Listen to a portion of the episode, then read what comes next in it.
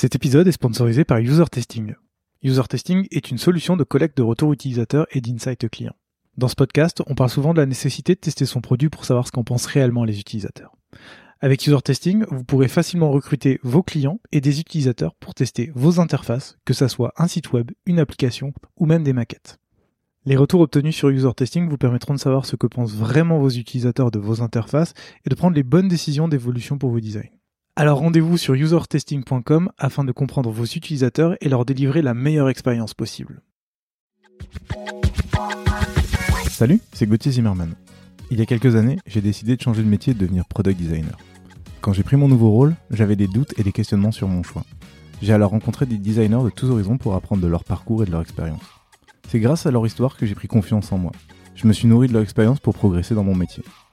Aujourd'hui, j'aimerais que chacun ait cette opportunité, grandir en apprenant des histoires des autres. Dans ce podcast, tu vas profiter un mardi sur deux du recul et des réflexions des meilleurs mentors design. Leur parcours est unique, il t'aidera sûrement à construire le tien. Profite de cette discussion pour choisir les conseils qui seront le plus utiles dans ta carrière. Bonne écoute Julie, sois la bienvenue dans ce nouvel épisode de Design Journeys. Je suis euh, très content de te recevoir parce que tu es l'une des personnes qui m'a été le plus recommandée par mes invités euh, précédents. Donc euh, je suis content de t'avoir et de pouvoir discuter avec toi aujourd'hui de tes 15 années de carrière dans le design déjà. Dont 8 années, ouais, ouais, dont 8, dont 8 chez Product Hunt.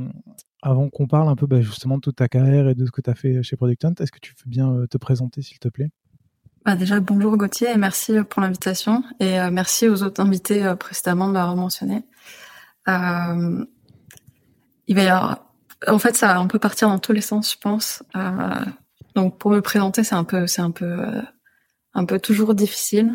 mais je m'appelle Julie, ça fait une bonne quinzaine d'années que je bosse dans la tech, plus particulièrement en tant que product designer et plus récemment en tant que head of product design. Très bien. C'est une bonne introduction, je pense. On va pouvoir commencer à partir de là.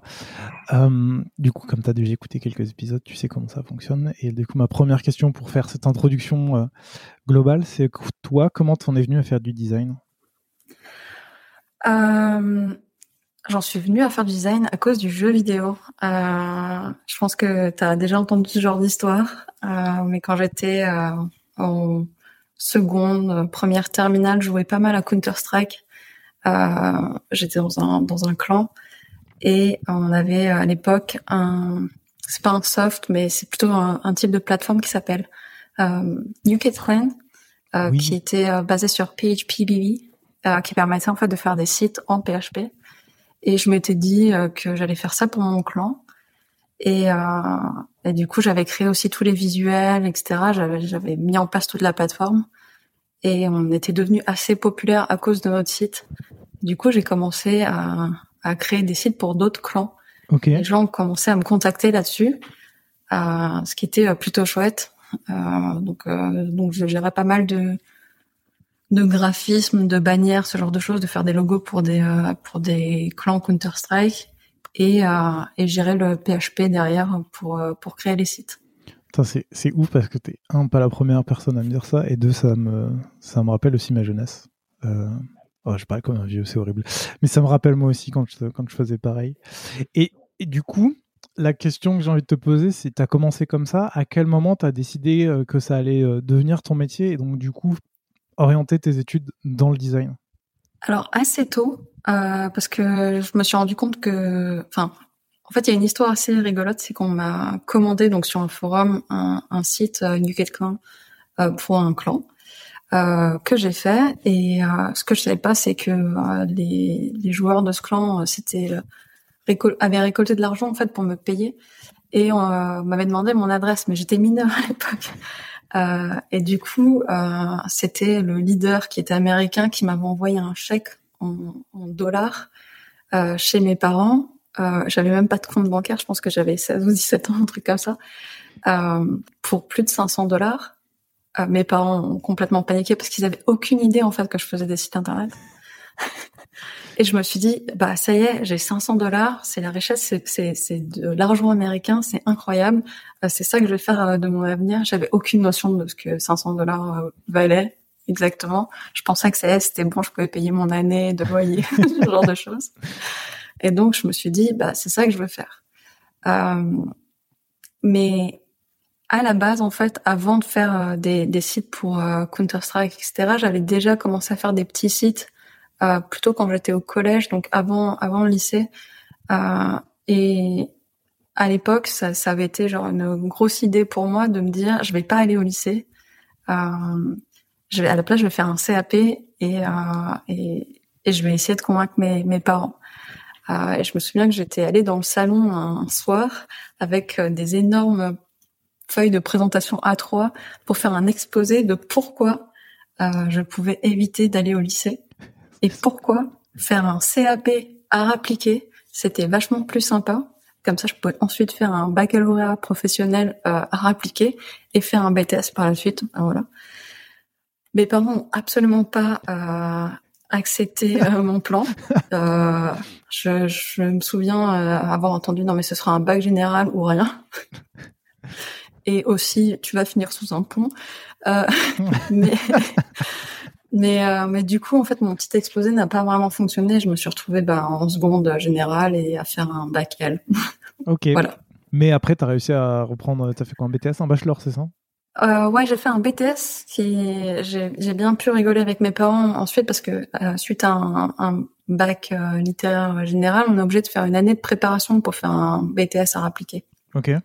Donc, euh, étant donné que je venais du 93 et qu'aucune école d'art plastique euh, m'acceptait, parce que les choses sont, sont comme ça, il a fallu que je passe une année à faire une mana, ça s'appelait une mana à l'époque, dans une école privée simplement pour être euh, éligible au BTS à appliquer. Oh, quel enfer. Ça a été un enfer. Peut-être que ton plan était pas si mal que ça au départ. Mon plan a été, euh, m'aurait fait gagner une année, mais non plus que ça, mais euh, mais après je regrette pas d'avoir fait un bac euh, général et mm. d'avoir euh, rencontré des amis au lycée, etc. Mais du coup, tu as fait une mana, donc euh, c'est assez général la mana, avant de partir en, design interactif et communication visuelle. Comment ça s'est euh, passé cette, première année, et puis ensuite tes années de BTS Bah la mana, c'était vraiment super intéressant parce que c'est ultra, enfin comme tu le dis, c'est ultra généraliste. Je sais pas si c'était le cas pour tout le monde, pour toutes les manas, mais celle que j'ai fait, il y avait du stylisme, de l'architecture d'intérieur, etc. Euh, il y avait du dessin à appliquer et euh, il y avait absolument pas de multimédia ou d'interactif. Mais je me disais bon, c'est une étape à passer. Puis euh, j'avais des euh, des élèves dans ma classe qui étaient vraiment super cool, mmh. euh, qui voulaient aussi faire du multimédia. Donc c'était on faisait des trucs dans notre coin. mais ça m'a ouvert pas mal d'horizons et ça m'a ouvert aussi les yeux sur différentes techniques qui peuvent être incorporées dans le dans le multimédia auxquelles j'aurais pas nécessairement pensé avant ça. Tu penses à, quoi? Tu as des exemples en tête? Euh, bah, Par exemple, en, en design d'intérieur, on fait énormément de recherches sur les matériaux, sur la technique. Euh, alors que avant tout ça, moi, je faisais du, on, va dire que je faisais du graphisme dans ma chambre. Je faisais un truc et je pensais pas du tout à la technique, hmm. à ce qui allait pouvoir être possible euh, avec mes designs. Et d'avoir fait de l'architecture intérieure, de, de, regarder les matériaux, de d'avoir toutes ces contraintes-là et de me rendre compte qu'on peut être extrêmement créatif avec ces contraintes-là, mais aussi avec le stylisme, avec tous les, les matériaux pareils. Euh, bah, en fait, je me suis imposé des, des, des règles sur sur l'interactivité et euh, je sais pas, j'ai eu l'impression que j'apprenais mmh. dix fois plus que les années précédentes. Euh, donc voilà, c'est ça que j'ai trouvé intéressant avec euh, cette approche euh, super généraliste de, de, de l'année préparatoire. Trop bien. Et donc après, tu pars en, BTS. Tu fais, tu fais deux années au campus fonderie, ouais, au campus fonderie de l'image, pardon. Et après, tu fais une année au, au, Gobelin. Comment ça, comment ça se passe ces trois années? Parce que je sais que tu es aussi en apprentissage en parallèle. Donc comment tu, comment tu vis ces trois années d'études, on va dire plus spécialisées? Parce que là, tu es vraiment dans le, BTS, c'était un peu plus compliqué parce que, comme je te disais, je venais d'un lycée du 93, j'ai pas été acceptée en, en école à réappliquer. J'en avais à l'époque euh, discuté avec Sophia Ledo parce qu'elle était euh, dans une école, euh, dans une école publique, etc. Elle m'a aidé à passer les entretiens pour pour postuler en BTS.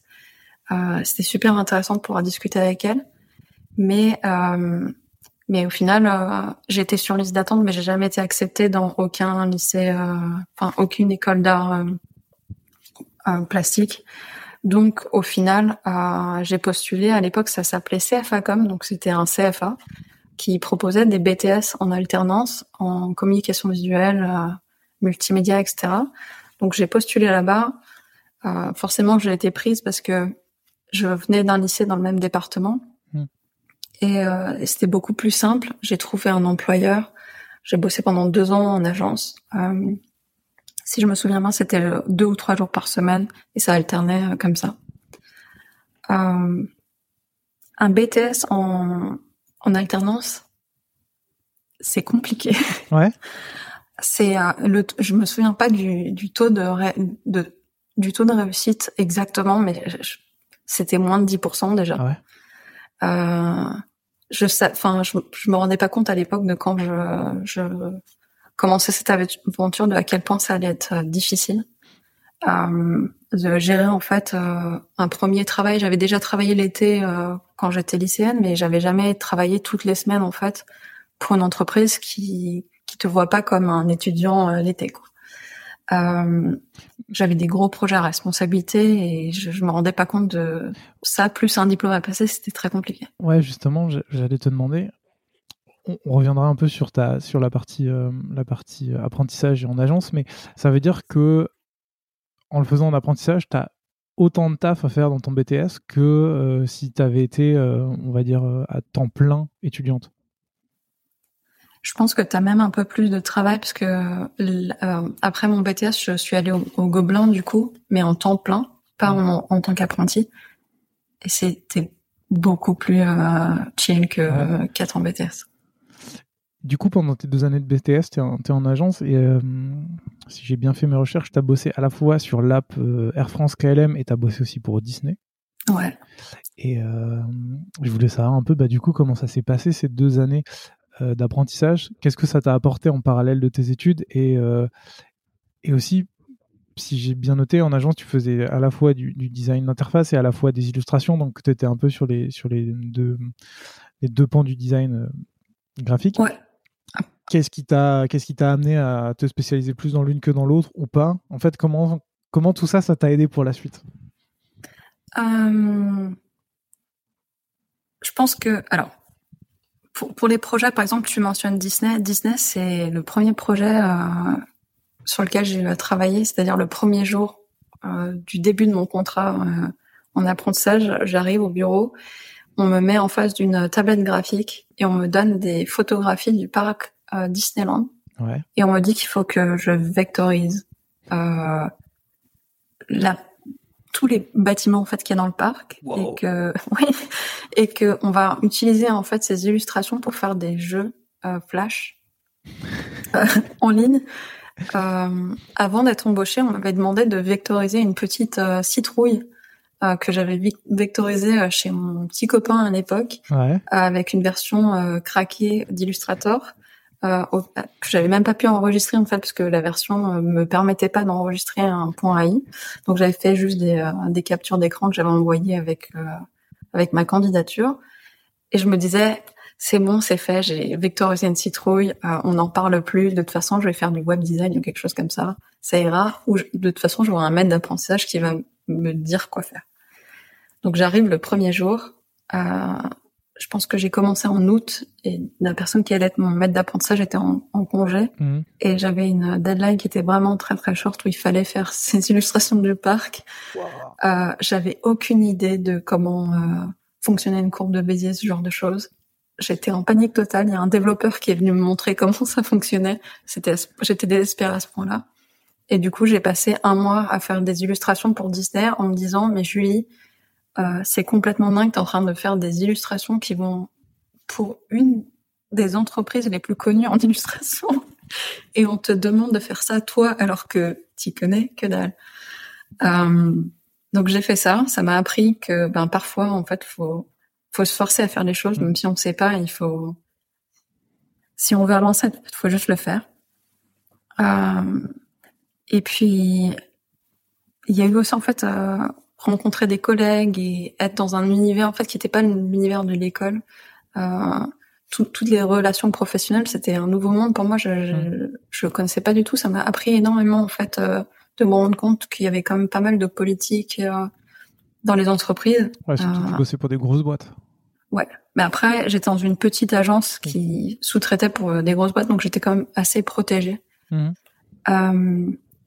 Pour le projet, par exemple, Air France KLM, des gens de chaque France étaient venus dans les bureaux avec un kiosque, tu sais, les écrans tactiles, euh, un prototype de kiosque, en fait, qui, euh, qui allait avoir dans les aéroports et l'entreprise savait pas trop ce qu'on allait faire avec ça. L'idée, c'était euh, de, de, créer un parcours sur cet écran tactile qui était plus ou moins nouveau mmh. euh, pour faire les check-in.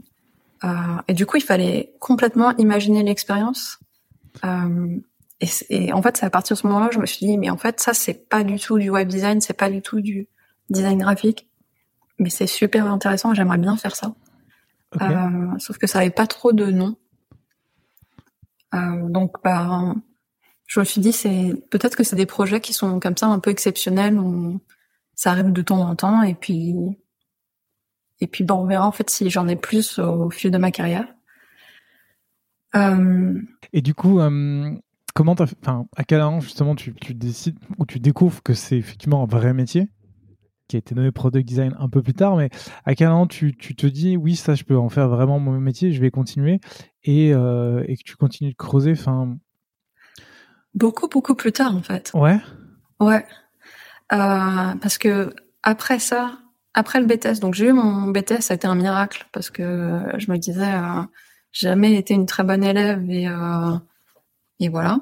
Et après ça, j'ai été acceptée euh, dans la section de graphic design, motion design de, des Gobelins, qui dit bien que ça n'a rien à voir avec le design euh, interactif ou le product design. Mais alors attends, du coup, je vais te poser la question qu'est-ce qui t'a donné envie de postuler aux Gobelins dans, dans cette euh, dans cette spécialisation-là, puisque du coup, comme tu t'es plus ou moins rendu compte de ce qui te plaisait, de ce qui te plaisait pas en agence, qu'est-ce qui t'a donné ou qu'est-ce qui fait que t'as pas tout de suite continué dans la voie qui t'intéressait? Euh, déjà, il n'y a pas de voix à l'époque. c'est pas faux. Euh, donc euh, voilà. Mais la vraie réponse à ta question, c'est euh, ça va faire un peu cliché, mais c'est la haine qui m'a poussé à postuler au Gobelin. sans rentrer dans trop de détails, à la fin de mon BTS, mon employeur m'avait en fait, on m'avait fait miroiter un CDI, puis ensuite on m'avait dit il y aurait pas de CDI, sauf si j'étais, enfin, il y aurait pas de continuation de mon contrat, sauf si j'étais acceptée au Gobelin euh, dans une autre section euh, qui était en alternance. Et euh, pour moi, c'était, enfin, c'était soit un CDI, soit soit hmm. rien en fait. et et une amie à moi en fait voulait passer le concours des Gobelins et je me suis dit bah je vais l'accompagner aussi en me disant que de toute façon je n'allais pas être prise. et puis au final j'ai été prise. donc du coup bah je me suis dit puisque mon patron, euh, j'étais quand même assez immature, puisque mon patron euh, voulait absolument que j'aille à Gobelin, bah, je vais y aller, mais je vais pas continuer avec eux.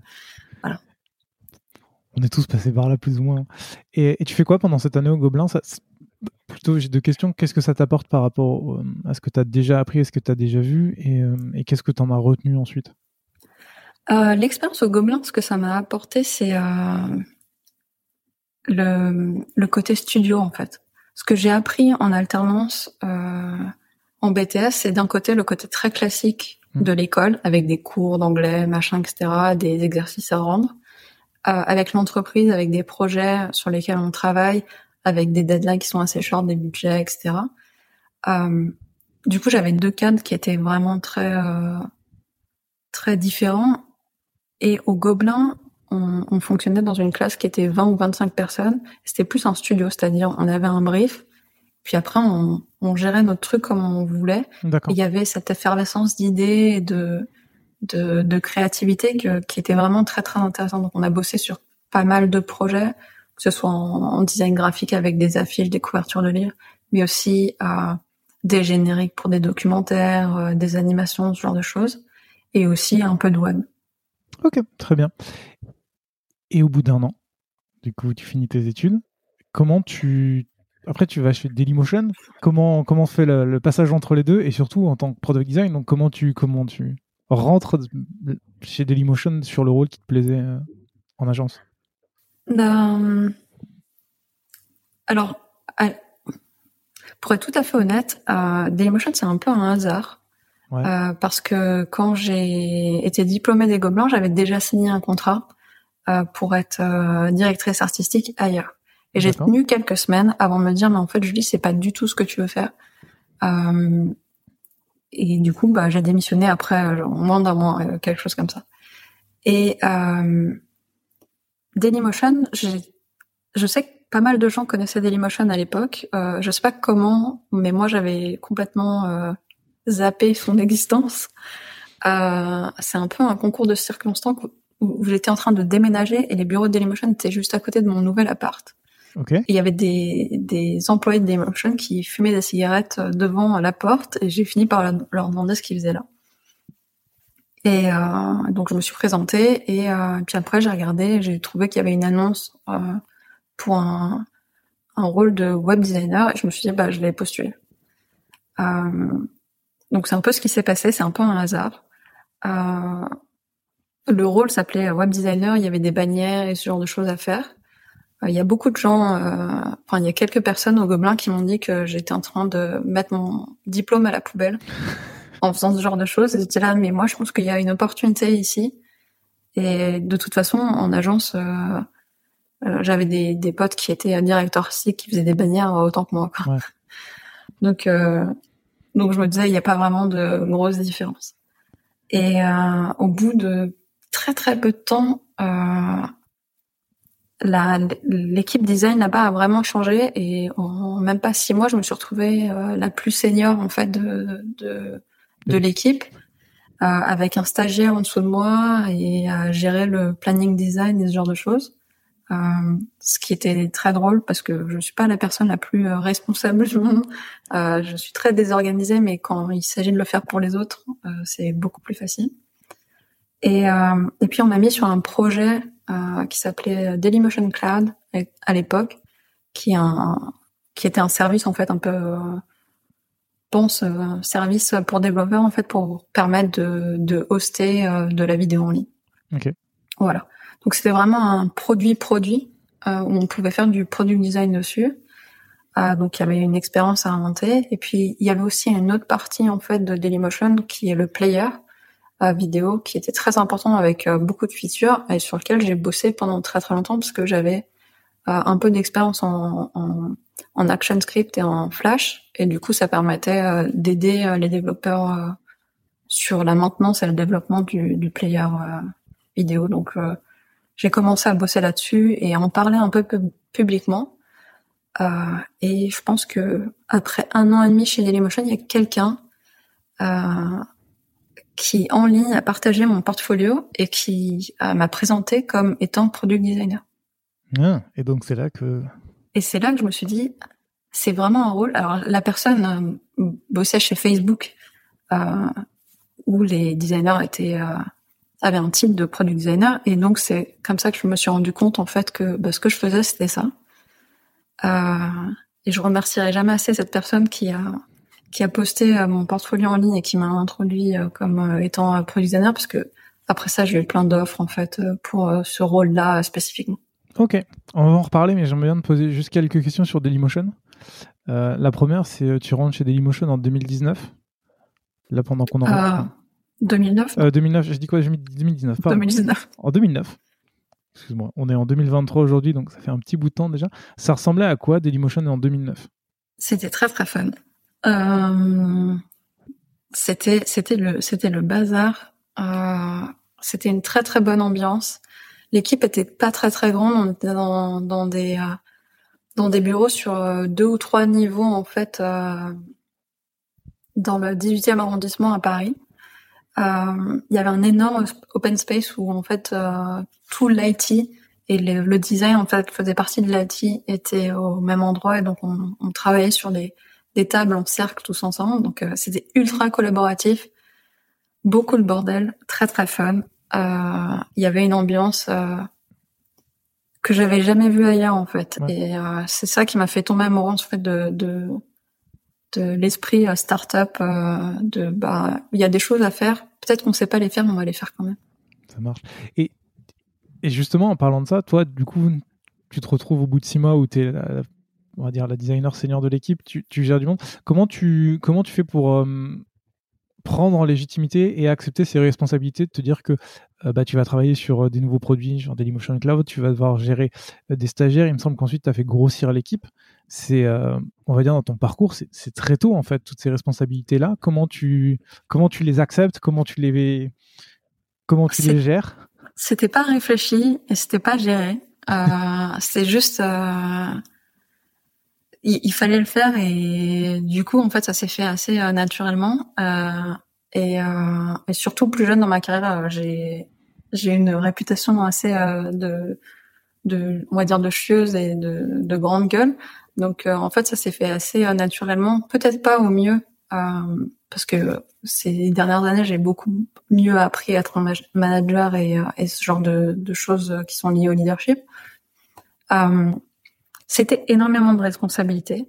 Euh, je pensais que prendre ce genre de responsabilité, ça me permettrait en fait de grandir dans l'entreprise, euh, ce qui était peut-être un peu naïf à l'époque parce qu'en fait plus on prend de travail sans sans demander de contrepartie et plus on donne de travail. Euh, mais j'ai appris énormément de choses. J'ai appris par les erreurs que j'ai faites et par les expérimentations aussi qu'on a fait. Ok. Et euh, tu restes du coup deux ans chez Dailymotion. Qu'est-ce qui te, qu'est-ce qui te pousse à partir? C'est le ton CV qui a été mis en ligne? C'est toi qui décides de bah, justement de, voir d'autres choses? Euh, alors c'est, c'est ouais, c'est mon portfolio qui a été mis en ligne qui permet d'avoir euh, d'être contacté par pas mal de boîtes en fait pendant un été, de discuter avec quelques enfin, quelques boîtes en fait qui m'intéressaient, de me rendre compte bah ça oui, ça non, ça peut-être pas. Et un jour, il y a le fondateur de Deezer qui m'envoie un message et qui me dit qu'il y a du coca dans leur frigo. Euh, parce que ce jour-là, chez euh, chez Dailymotion, la, la machine à boisson en fait euh, bah, était vide. Et euh, moi, si j'ai pas de coca pour euh, pour travailler, je peux pas fonctionner. C'est pas possible. Je pense que les gens, enfin les gens ne le voient pas, mais tu bois ton coca pendant pendant qu'on est en train de se parler. Hein. Oui. euh, donc, euh, ils m'ont. Franchement, c'était même pas une, un message euh, style viens passer un entretien, etc. C'était vraiment un message de nous, on a du coca avec une photo de canette de coca sur une table. attends, je, dois te poser la question. Tu étais déjà très active sur Twitter à l'époque et c'est comme ça qu'ils l'ont vu? J'étais déjà active sur Twitter, oui, c'est comme ça qu'ils l'ont vu. Sans Twitter, en fait, j'aurais jamais eu la carrière que j'ai euh, actuellement. C'est ouf. Je te laisse boire ton coca et je vais te poser des questions. Et donc, du coup, pour une histoire de coca, tu vas chez Dailymotion Ah, chez Deezer. Donc, euh, du coup, je vais dans les bureaux de Deezer. Euh, et il y a vraiment une table basse euh, dans le bureau du, du fondateur, Daniel, avec des canettes. Et il me dit, bon, alors, euh, ça va, euh, je, je, m'ouvre une canette, il fait super chaud, c'est l'été. Et, et je sais plus exactement comment ça se passe, mais c'était pas un entretien d'embauche, il me propose juste de venir travailler là, quoi. Et je dis, bah, Genre de travailler là, de travailler, pour 10 heures ou venir de travailler là euh, tu travailles Non, de venir travailler chez Deezer. Ah ouais Et c'est tout. Et c'est tout. Ouais, c'est ouf. Non mais c'est ouf. Et euh, enfin, dans ton parcours, il y, a plein de il y a plein de réussites, mais euh, j'ai l'impression que toi, tu arrives toujours au bon endroit au bon moment parce que au moment où tu rejoins Deezer, c'est quand même le pendant la période du boom. C'est-à-dire, j'ai noté, ça passe le, le, produit est internationalisé. ouais. Vous passez de 3 à 180 pays. Il y a le nombre d'abonnés premium qui passe de 6 000 à 1 million. Ouais. Euh, toi, tu crées toute l'équipe design. Euh... Alors, j'ai pas envie de dire que je crée toute l'équipe design. Euh, je crée l'équipe product design, ce qui est un peu différent. Parce qu'il y avait déjà des designers avant mon arrivée et on les a un peu euh, guidés pour passer de web designer à product designer. Okay. Euh, ce qui était assez intéressant, euh, puisque c'est un parcours que j'ai dû faire moi-même à un moment. Et, mais ouais, il y a eu énormément de changements et il y a eu, enfin, moi je me souviens les, les premiers les premiers mois où je bossais chez Deezer, on était dans, dans un bureau euh, pas loin de Bourse, qui était pas très très, qui était très joli mais pas très très grand. Et il y a un moment où moi je partageais mon bureau avec un développeur qui avait un berger allemand.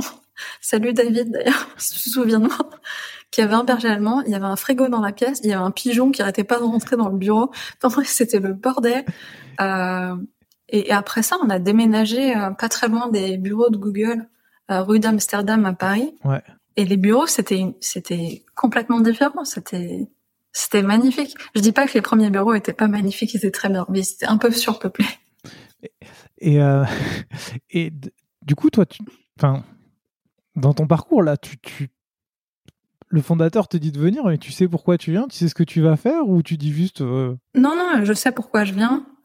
Il m'explique, euh, il m'explique un peu, tu vois que ils essayent de faire grandir Deezer, mais mmh. En gros, l'historique euh, design de Deezer, c'est que tous les ans ou tous les deux ans, il y a un freelance ou un directeur artistique qui débarque et qui refait un design de Deezer et ça, il n'y a pas de continuité en fait dans l'expérience utilisateur. C'est vraiment des nouvelles versions à chaque fois et mm. c'est des expérimentations en fait. Euh, sauf que bah, si on veut faire grandir la plateforme, si on veut euh, internationaliser, ce qui veut dire genre traduction, ce genre de choses, et il faut une base qui est saine. Euh, et c'est quelque chose que j'ai fait chez Dailymotion auparavant. C'est-à-dire Dailymotion, c'était un peu euh, euh, quelques années avant mon arrivée, ça, ça partait un petit peu euh, dans tous les sens en fonction des versions. Et puis c'est vraiment devenu un produit. Euh, c'était c'était aux États-Unis, etc. Où on avait des règles qui étaient vraiment strictes, avec euh, je vais pas dire un design system parce que c'était pas le cas, mais plutôt une librairie UI euh, avec des règles aussi en fait pour le content design et ce genre de choses, vraiment quelque chose de carré. Et mon rôle c'était de faire plus ou moins la même chose en fait chez Deezer. Ok. Alors juste sur toute la partie content design internationalisé, internationalisé ah. C'est dur. Hein. ah, c'est hyper dur. Et internationalisation du coup. Euh, je vais pas t'en parler aujourd'hui puisque euh, je vais renvoyer tout le monde vers l'épisode 14 déjà du podcast puisque je l'ai fait avec Camille Promera avec qui tu avais travaillé à l'époque. Donc du coup, en fait, à l'époque, enfin, dans l'épisode, on parle beaucoup de tout ça. Donc euh, on va se concentrer vraiment sur la partie à toi, la partie product design. Et euh, comment tu comment tu fais justement pour quand tu arrives dans une boîte, tu peux prendre l'exemple aussi Dailymotion si tu veux, pour justement te dire on va tout remettre à plat, tout réorganiser, donc pour embarquer tout le monde, pour s'assurer que c'est pas encore un énième redesign juste parce que c'est un nouveau designer qui arrive. Comment tu fais pour faire ça et après pour faire en sorte que justement tout le monde se l'approprie et que euh, il continue dans le temps et pas qu'il y ait euh, quelqu'un qui reprenne ensuite par la suite pour le refaire? Alors euh, là, là, ce que je vais partager en fait en termes de méthodologie pour ça, c'est aussi ma méthodologie pour n'importe quel autre type de projet. Donc généralement, je commence par faire un, avant, un inventaire en fait de, de l'existant et euh, sur la plupart des plateformes, on va se rendre compte, bah, on utilise tel, type de typographie. Euh, en majoritaire, majoritairement, on utilise cette couleur-là ou ce genre de choses. Donc, je, je, fais un inventaire en fait de tout ce qu'il y a et de la liste des features en fait qu'on a aussi et qui sont euh, qui sont euh, le cœur de l'expérience. Et ensuite, j'ai beaucoup de discussions euh, pas de présentation, mais des discussions avec des individus dans l'équipe. Donc généralement les gens que ça va impacter directement. Donc par exemple euh, chez Dailymotion ou chez Deezer, c'était aller discuter avec les front-end et leur demander euh, ça et ça, comment vous feriez ça? Euh, Si je change ça, à quel point ça va vous impacter négativement? Est-ce qu'il y a une solution à laquelle euh, toi tu penses qu'on pourrait implémenter et qui rendrait ta vie plus facile, ce genre de choses donc généralement, c'est beaucoup de discussions. Euh, ce que j'ai appris très tôt dans ma carrière, c'est que préparer solo tout un projet et aller le présenter en fait euh, au big boss et avoir euh, l'accord du big boss et ensuite essayer de de faire une cascade en fait où tout le monde accepte, c'est un échec assuré. Mm. C'est c'est pas nécessairement un échec un échec assuré euh, en termes de reconnaissance de ah t'as fait un super boulot, mais plutôt en si on veut vraiment que ce boulot-là soit implémenté. Moi, mon objectif, c'est pas d'avoir euh, les lauriers à la fin qui disent ah, Julie, elle a fait ça ou ça. Hmm. C'est que le travail soit en ligne et qu'il soit utilisé par les gens. Donc généralement, je vais voir tous les individus qui vont être impactés et euh, je discute avec eux pour. Ils ont certainement des meilleures idées que moi si ça les impacte parce que c'est leur boulot. Donc j'essaie de récolter tout ça et à la fin, bah, j'ai tout mon projet en fait qui est fait et qui est déjà préapprouvé par la plupart des gens qui vont être impactés. D'accord. Donc pour les redesigns, c'est pas réellement des redesigns en fait. Enfin, si ça s'appelle un redesign parce qu'on va complètement changer le truc, mais généralement il y a une une, une origine euh, qui me permet en fait de faire des évolutions euh, là-dessus. Par exemple, Deezer, ça partait un peu dans tous les sens en termes de couleurs, mais il y avait un seul un, seul truc qui était consistant, c'est que la plupart des liens étaient bleus. Ok. Ce qui est basique parce que c'est une non-décision, mais du coup on est parti là-dessus en se disant bon, ça va être notre premier élément, on va commencer à faire un système qui part de, de tout ça. Euh, qu'est-ce qui peut aller bien avec? On va faire euh, du, du gris bleuté, ce genre de choses. Et, et tu, tu, tu, discutes avec le, le, marketing aussi? Parce que même si c'est un impact purement produit, ça a aussi un impact d'image. Et donc, du coup, c'est plus ou moins relié au marketing ou à la brand Est-ce qu'à ce, moment-là oui. Euh, à l'époque, euh, ni Deezer ni Dailymotion, enfin, il y avait des équipes ads, on va dire. Euh, mais il n'y avait pas vraiment d'équipe brand ou d'équipe marketing euh, parce que j'étais là une étape qui était assez euh, tôt euh, dans les deux boîtes et donc à un moment où ça allait commencer à scale up et après ça il y a eu des équipes euh, market, des vraies équipes marketing et des vraies équipes brand. Euh, mais moi quand j'y étais, c'était juste une idée en fait. Donc en gros, ce qui nous a permis nous à l'équipe design de prendre des décisions sur euh, à quoi la bande va ressembler.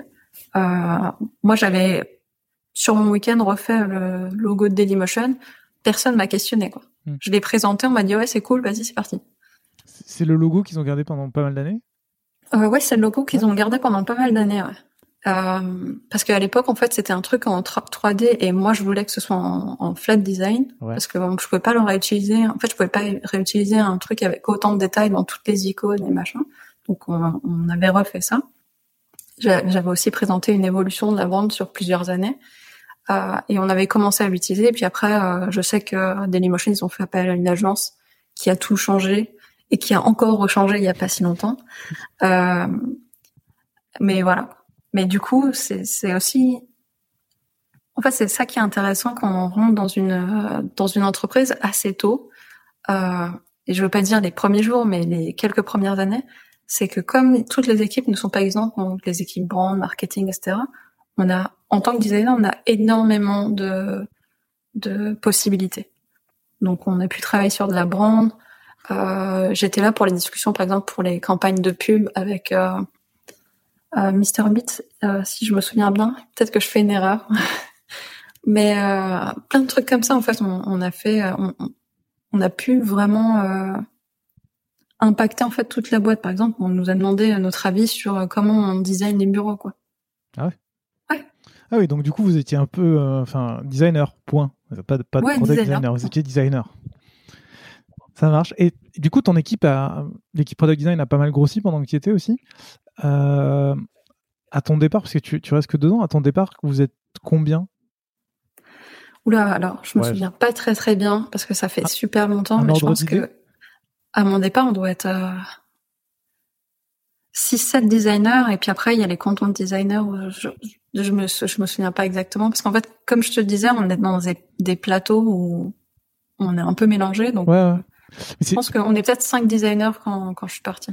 C'est plus pour amener à la question d'après qui est euh, comment t'appréhendes ça du coup comme c'est toi qui, qui gères cette équipe là par rapport à Dailymotion est-ce que tu as pris en, plus en confiance ou en je sais pas en, maturité ou je, je, sais pas trop comment le dire mais qu'est-ce qui est-ce que tu es plus à l'aise avec l'idée de gérer une équipe par rapport à Dailymotion ou est-ce que c'est dans la continuité donc tout va bien? Comment ça comment ça se passe? Euh, c'est on va dire que c'est dans la continuité donc ça va mais en même temps c'est un contexte qui est très particulier parce que euh, Deezer grandit très très vite mmh. et très rapidement ouais. Euh, et au bout de deux ans, je, suis lessivée. Hmm. Euh, parce qu'en fait, en, en, moins de deux ans, moi, j'ai bossé sur plus d'une dizaine d'applications différentes. Bien évidemment, j'ai commencé par le, le web et tout ce qui était desktop, mais il a aussi fallu faire euh, des applications pour mobile, ce qui était plus ou moins récent. Enfin, c'était pas nouveau parce que j'en avais déjà fait euh, à Dailymotion, mais c'était assez nouveau quand même. Hmm. Euh, il y a eu euh, toute la collaboration qu'on a fait avec Windows 8, euh, qui était sur des, des nouveaux, enfin des nouvelles guidelines qui étaient en cours de construction. C'était énormément de travail.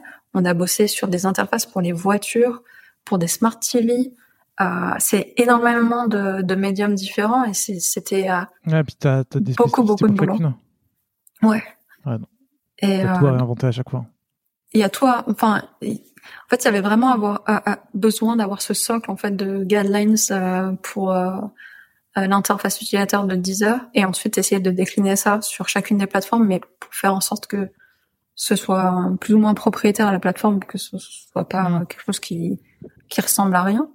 Mais c'était énormément de travail, c'était énormément de pression. Il y avait des recrutements aussi pour faire grandir l'équipe. Euh, je sais que j'étais un très mauvais manager à l'époque. J'étais pas, techniquement, j'étais pas manager, j'étais, j'étais lead, mais euh, ouais, je, en fait, je, me rends compte que j'avais beaucoup trop de travail pour pouvoir faire le, le reste du boulot correctement, quoi. Ouais, parce que du coup, tu faisais, tu manageais l'équipe plus, enfin, entre guillemets, manager l'équipe plus euh, continuer de designer à côté. En fait, je faisais 90% de mon temps à designer, ouais. voire 95%, et après, le reste, c'était même pas du management, c'était plus euh, checker qu'on était bien tous en train de suivre les mêmes guidelines, quoi. Donc au bout de deux ans, t'es cramé. Au bout de deux ans, euh, je me dis, euh, est-ce que je veux vraiment bosser dans la tech? Parce que ça fait quatre ans que je vais dans la tech et c'est un rythme qui est intense. Hmm. Je me perds un peu pendant quelques mois. Euh, enfin, pendant pas très longtemps, pendant un été, où je me dis, je vais aller bosser en agence. Et au final, bah, je me suis dit non. je peux te demander pourquoi? Euh, alors, l'agence en elle-même, je trouvais que c'était, il y avait un, concept très intéressant parce que il y avait pas mal de boulot et, euh, et une très bonne équipe. Euh, ce qui m'a pas plu en fait, c'est cet univers en fait. Comme je te disais, après les Gobelins, j'ai été embauchée en, tant que euh, directrice artistique dans une entreprise mmh. qui était très proche de la mode. c'est un, univers qui est assez assez compliqué parfois, un peu un peu euh, tranchant. Euh, et quand je me suis retrouvée en agence, c'était un peu similaire. On travaillait pour des, des marques de luxe et euh, et moi je viens enfin je viens de quatre ans euh, de skateboard et de pita sur des bureaux quoi. Euh, alors je dis pas que j'étais avec les pieds sur la table ou ce genre de choses, mais en gros on m'a fait des commentaires qui qui m'ont ouais. fait réfléchir où je me suis dit c'est pas c'est pas c'est pas ma place quoi. Ouais. Ça marche. Euh, ouais. Pas de problème. Et donc après tu montes ta boîte, c'est ça? Alors en fait j'avais déjà ma boîte depuis très très longtemps parce que je faisais déjà en faisant tout ce travail-là, je faisais déjà du freelance à côté, mais euh, cette fois-ci je me dis bon bah je vais faire ça à temps plein. Ok, donc tu tu Parlons-en maintenant. du coup, tu, fais du freelance à temps plein, c'est ça? Je fais du freelance à temps plein. Et euh, au bout de quelques mois, euh, j'ai envie d'avoir un projet qui est plus product design en fait dans mon portfolio, en me disant il faudrait que je montre que je suis capable de faire autre chose que de la brand et ce genre de choses parce qu'en freelance je faisais quand même pas mal de, de brand et euh, et je veux faire une petite application euh, mobile euh, et je trouve un, un, un, élève des Gobelins qui veut bien me la développer sur iOS, qui s'appelle Tanguy. Et du coup, on fait ça en quelques semaines super rapidement. Et c'est une caméra pour les concerts. Parce que à l'époque, je vais à pas mal de concerts et je suis très vite distraite par tous les écrans de téléphone qu'il y a dans, dans la foule. Et du coup, je me dis, bah, c'est une solution simple à faire une caméra, en fait, qui met jamais la luminosité à fond euh, on va rajouter un simple layer par-dessus. Du coup, ça va pas déranger les gens. Je peux prendre des photos et je peux, euh, je peux enregistrer euh, le concert comme je veux. Donc, je fais ça en me disant, ça me fait, ça me permet de faire un case study tout simple. Je peux avoir une branche, je peux avoir un site de présentation, je peux même avoir une vidéo.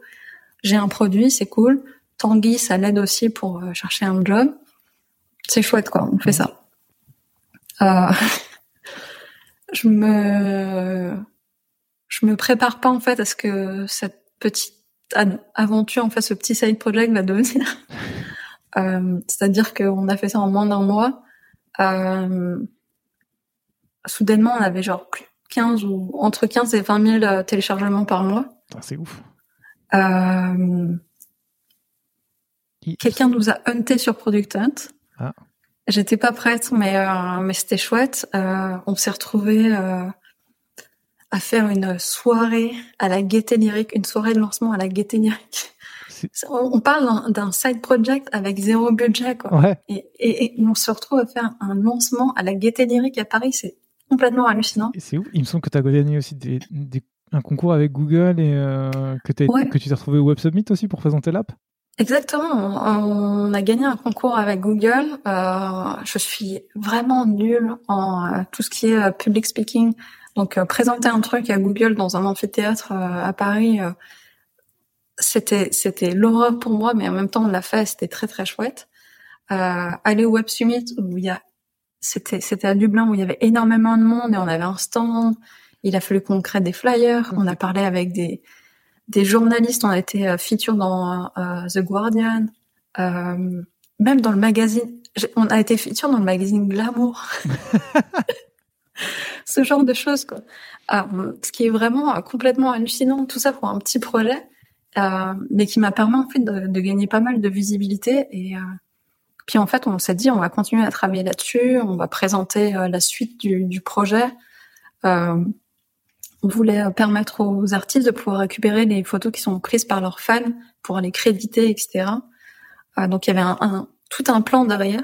Ouais. Et, euh, et au bout de quelques mois, en fait, je me suis rendu compte que un, déjà, je fatiguais sur ce projet parce que à la base, c'était juste un projet pour mon portfolio. J'avais jamais eu l'intention de travailler dessus sur le long terme. Donc ça me, très honnêtement, ça m'agaçait un peu de devoir continuer à bosser là-dessus. Et puis, euh, et puis après, euh, j'ai eu des discussions avec euh, avec une entreprise qui souhaitait racheter euh, Kind, donc ça s'appelait Kind. Euh, et en fait, je me suis rendu compte que c'était, je vais pas dire que c'était au-dessus de mon niveau, mais c'était au-dessus du niveau auquel j'étais prête à m'investir pour ce projet-là. Ok, donc as fait, vous avez, vous avez, enfin, t'as fermé le projet ou t'as vendu la j'ai fini par fermer le projet parce qu'en fait le vendre, ça nécessitait énormément de paperasse et euh, des mois et des mois en fait de conversation. Euh, je pense que ce qui m'a euh, fini par me décider, c'est c'est euh, comme en fait il n'y avait pas d'entreprise derrière, c'était mon nom à moi qui était euh, affiché sur euh, l'App Store. Ouais. Et un jour, je reçois en fait un coup de fil d'une maman américaine très énervée parce que euh, sa fille a pris des, des photos au concert de Justin Bieber, non, des vidéos au, concert de Justin Bieber, Bieber et euh, il n'y a pas de son dessus. Et elle lui, elle me demande de rembourser en fait les, les billets de concert. Moi, je suis genre, j'ai pas les moyens en fait de faire ça. Et ensuite, c'est juste un problème de codec. Si vous importez en fait la vidéo sur votre ordinateur, il y aura du son, machin, etc. J'essaie d'expliquer ça, mais elle est, en fait, elle, essaie vraiment de me pousser à lui donner de l'argent. Ouais. alors, moi, j'en ai marre. Je peux pas gérer des cas de support comme ça. C'est bon, on arrête. Bah, du coup, parce que l'app était dispo à l'international. Ouais. Waouh. Ouais, c'est lunaire. C'était, c'était hallucinant. Ah non, non, je comprends, je comprends pourquoi tu, décides d'arrêter à la fin et que tu pas envie de, que pas envie d'en faire plus. sur le projet en général et sur toute cette histoire, ça, t'a appris quoi? Qu'est-ce que t'en retires? Qu'est-ce que t'en retiens?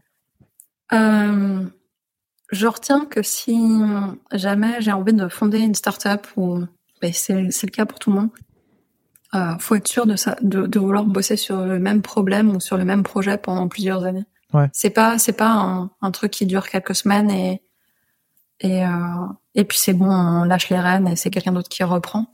Euh, ah, toutes les histoires. Pardon, vas-y. Toutes les histoires d'acquisition euh, euh, avec les, différentes entreprises avec qui j'ai discuté de Kane, c'était des acquirers. Donc c'était des, des, choses où moi j'avais besoin de signer un contrat en disant je vais bosser 4 ou 5 ans dessus encore. Hmm. Alors que là, pouvait vivre d'elle-même, en fait, comme ça. Euh. Ouais. Très bien. Tu fais quoi ensuite? Euh, Ensuite, euh, en fait, c'est un, un petit peu un overlap. Mais je suis contactée par... Enfin, j'ai un, un, designer que je connais qui s'appelle Kevin Tunk, qui fait du freelance pour un studio, un product design studio qui est basé à San Francisco et qui me dit bah viens, euh, viens bosser avec nous. et, euh, et du coup, euh, je commence à bosser là-dessus et un peu par hasard, en fait, c'est le design studio qui s'occupe de Product Hunt. Et moi, je, je viens d'être hunté sur Project Hunt euh, quelques mois auparavant. Je fais partie de la communauté. Et je me dis, bah, ça pourrait être vraiment cool, quoi. Donc, euh, je rejoint. Ça marche. J'ai une première question à te poser. C'est euh, quand tu bosses pour cette agence, euh, enfin pour ce studio design, tu es en remote toi, c'est ça? Ou tu vas à San Francisco? Je suis en remote. Je vais à San Francisco quelques fois euh, pour y passer quelques mois. Et mais la plupart du temps, je suis en remote. Ok, je te pose la question tout de suite, mais ça aura aussi. Elle peut s'étendre à Product Hunt sur le long terme. C'est toi, tu es en France, la boîte est à San Francisco, tu travailles principalement en full remote. Comment comment t'appréhendes ça déjà un au tout début puisque c'est si je me trompe pas la première fois que tu fais ça. Et ensuite comment tu comment ça s'est développé au cours du temps? Alors en fait, au début, j'y réfléchis pas trop parce que comme ça fait plusieurs années que je fais du freelance avec des clients qui sont pas nécessairement en France ni en Europe, euh, je me dis juste, bah, je suis freelance pour un studio, quoi. Donc je, je sais euh, ce que j'ai à faire dans la journée, je le fais, je l'envoie entre guillemets aux clients euh, et ils me font leur retour, quoi. Donc au début, j'y réfléchis pas trop, euh, surtout que la façon dont le studio fonctionne, c'est euh, on, est tout petit, ils ont deux employés, donc Kevin et moi, et on est chacun euh, de nous euh, sur euh, sur des projets spécifiques. Il n'y a pas énormément de collaboration en fait. D'accord. donc c'est vraiment comme si on était en freelance quoi. Ok, ok. Donc ce qui explique aussi pourquoi tu, du coup, j'ai noté pas mal de projets sur lesquels tu as bossé. Hein. Tu as parlé de Product Hunt et on va forcément en reparler ensuite. Tu as bossé pour Nurx, qui est une application de livraison de pilules contraceptives. Voices, mhm. qui est une, entreprise spécialisée dans la voix et les assistants vocaux qui a été rachetée par Apple. Ouais. Room, qui est une plateforme d'analyse de données des locations de courte durée. Euh, Omio, qui est une plateforme de réservation de transport multimodal en Europe, si je dis pas de bêtises. Ouais. Euh, du coup, ça veut dire que pour toutes ces boîtes, à chaque fois, tu as bossé directement, tu étais la product designer en charge de ces boîtes pour. Euh, Alors, ça dépend pas de tous les projets. Euh, Nurse, par exemple, on m'a demandé de faire une petite partie du projet. D'accord. mais c'était assez simple, donc il n'y avait pas nécessairement besoin de collaboration. Voices, j'étais designer principal. Donc j'ai tout fait, de la brand jusqu'à euh, toutes les produits démo, comment est-ce qu'on pourrait utiliser le produit, etc. C'était vraiment fait pour lever des fonds et essayer de vendre la boîte et au final c'est ce qui s'est passé. Pour All the Rooms, c'était vraiment euh, de voir en fait les possibilités du produit et de refaire toute la bande et toute l'expérience aussi. Mais par exemple, Omio, qui à l'époque s'appelait Go Go, euh, ça a été un travail qui était beaucoup plus euh, collaboratif avec tout le reste du studio. D'accord. Là, par exemple, on était en physique à San Francisco avec des wireframes euh, plein les murs et ce genre de choses. Quoi. Ok, donc tu as quand même vu pas mal de choses et euh, pas mal de, on va dire, euh, on va dire que t'étais pas cantonné à un type de mission. Tu as fait beaucoup de choses et tu as tout vu, c'est ça? Ouais, on a fait, en fait, on, on, a fait beaucoup, beaucoup de choses. Euh, parfois, j'étais pas designer principal sur un projet, mais j'assistais juste ou je donnais juste du feedback ou ce genre de choses. Et vice versa, en fait, sur d'autres projets, quoi. Euh, ce qui était intéressant avec euh, le studio, c'est que par exemple, euh, j'ai bossé sur Voices et SoChat et Product Hunt, mais j'étais en contact directement avec les équipes de ces entreprises-là. Donc je faisais partie de leur Slack, etc. Et quand j'avais une idée pour quelque chose, je pouvais leur envoyer directement. Il n'y avait pas besoin d'une passerelle avec mon patron, ce genre de choses. Ok, donc tu étais, plus, oui, étais plutôt libre et c'était limite si tu étais freelance. Ouais. Enfin, directement freelance dans ces boîtes-là. J'ai une question à te poser, et je te la reposerai encore tout à l'heure, mais euh, tu as bossé pour des boîtes qui ont eu un, destin plutôt radieux ou qui fonctionnent bien? Comment tu l'expliques? Euh, J'en ai aucune idée. J'en ai aucune, aucune idée. Euh, je pense que... Alors déjà, il y a deux choses. C'est que j'ai bossé pour énormément de boîtes. Celles que je mentionne généralement, c'est celles qui ont réussi. c'est celles dont on se souvient. donc, on va dire que il y a du storytelling aussi. Quoi. Euh, je, je mentionne pas un projet qui s'est cassé au bout de trois mois. Euh, mais ça veut dire que quand tu étais chez, euh, chez TM, du coup, tu as bossé pour beaucoup plus de boîtes que celles dont on Ah oui, on, j'ai bossé pour beaucoup plus de boîtes que ça. Mais après, pas. J'ai dû faire deux, trois boîtes en plus euh, que ça. Quoi. Oui, donc oui, oui, tu sais pas, pas. Mais la majorité, la majorité, elles ont, elles ont vraiment réussi. Ok. Alors, je regarde cette question pour tout à l'heure, parce que tu as, aussi un, pas mal de, clients pour qui tu as bossé en freelance, qui ont aussi eu des belles réussites. Qu'est-ce qui fait Enfin, au bout de, deux ans, du coup, tu, quittes TM pour rejoindre Product Hunt. Il y a une, il y a une raison pour laquelle tu, décides de. Enfin, c'est eux qui viennent te chercher, c'est toi qui décides. Comment ça se passe? Alors, c'est un peu plus compliqué que ça parce que, comme, euh, comme tu l'as vu, Product Hunt, c'est un client de TM.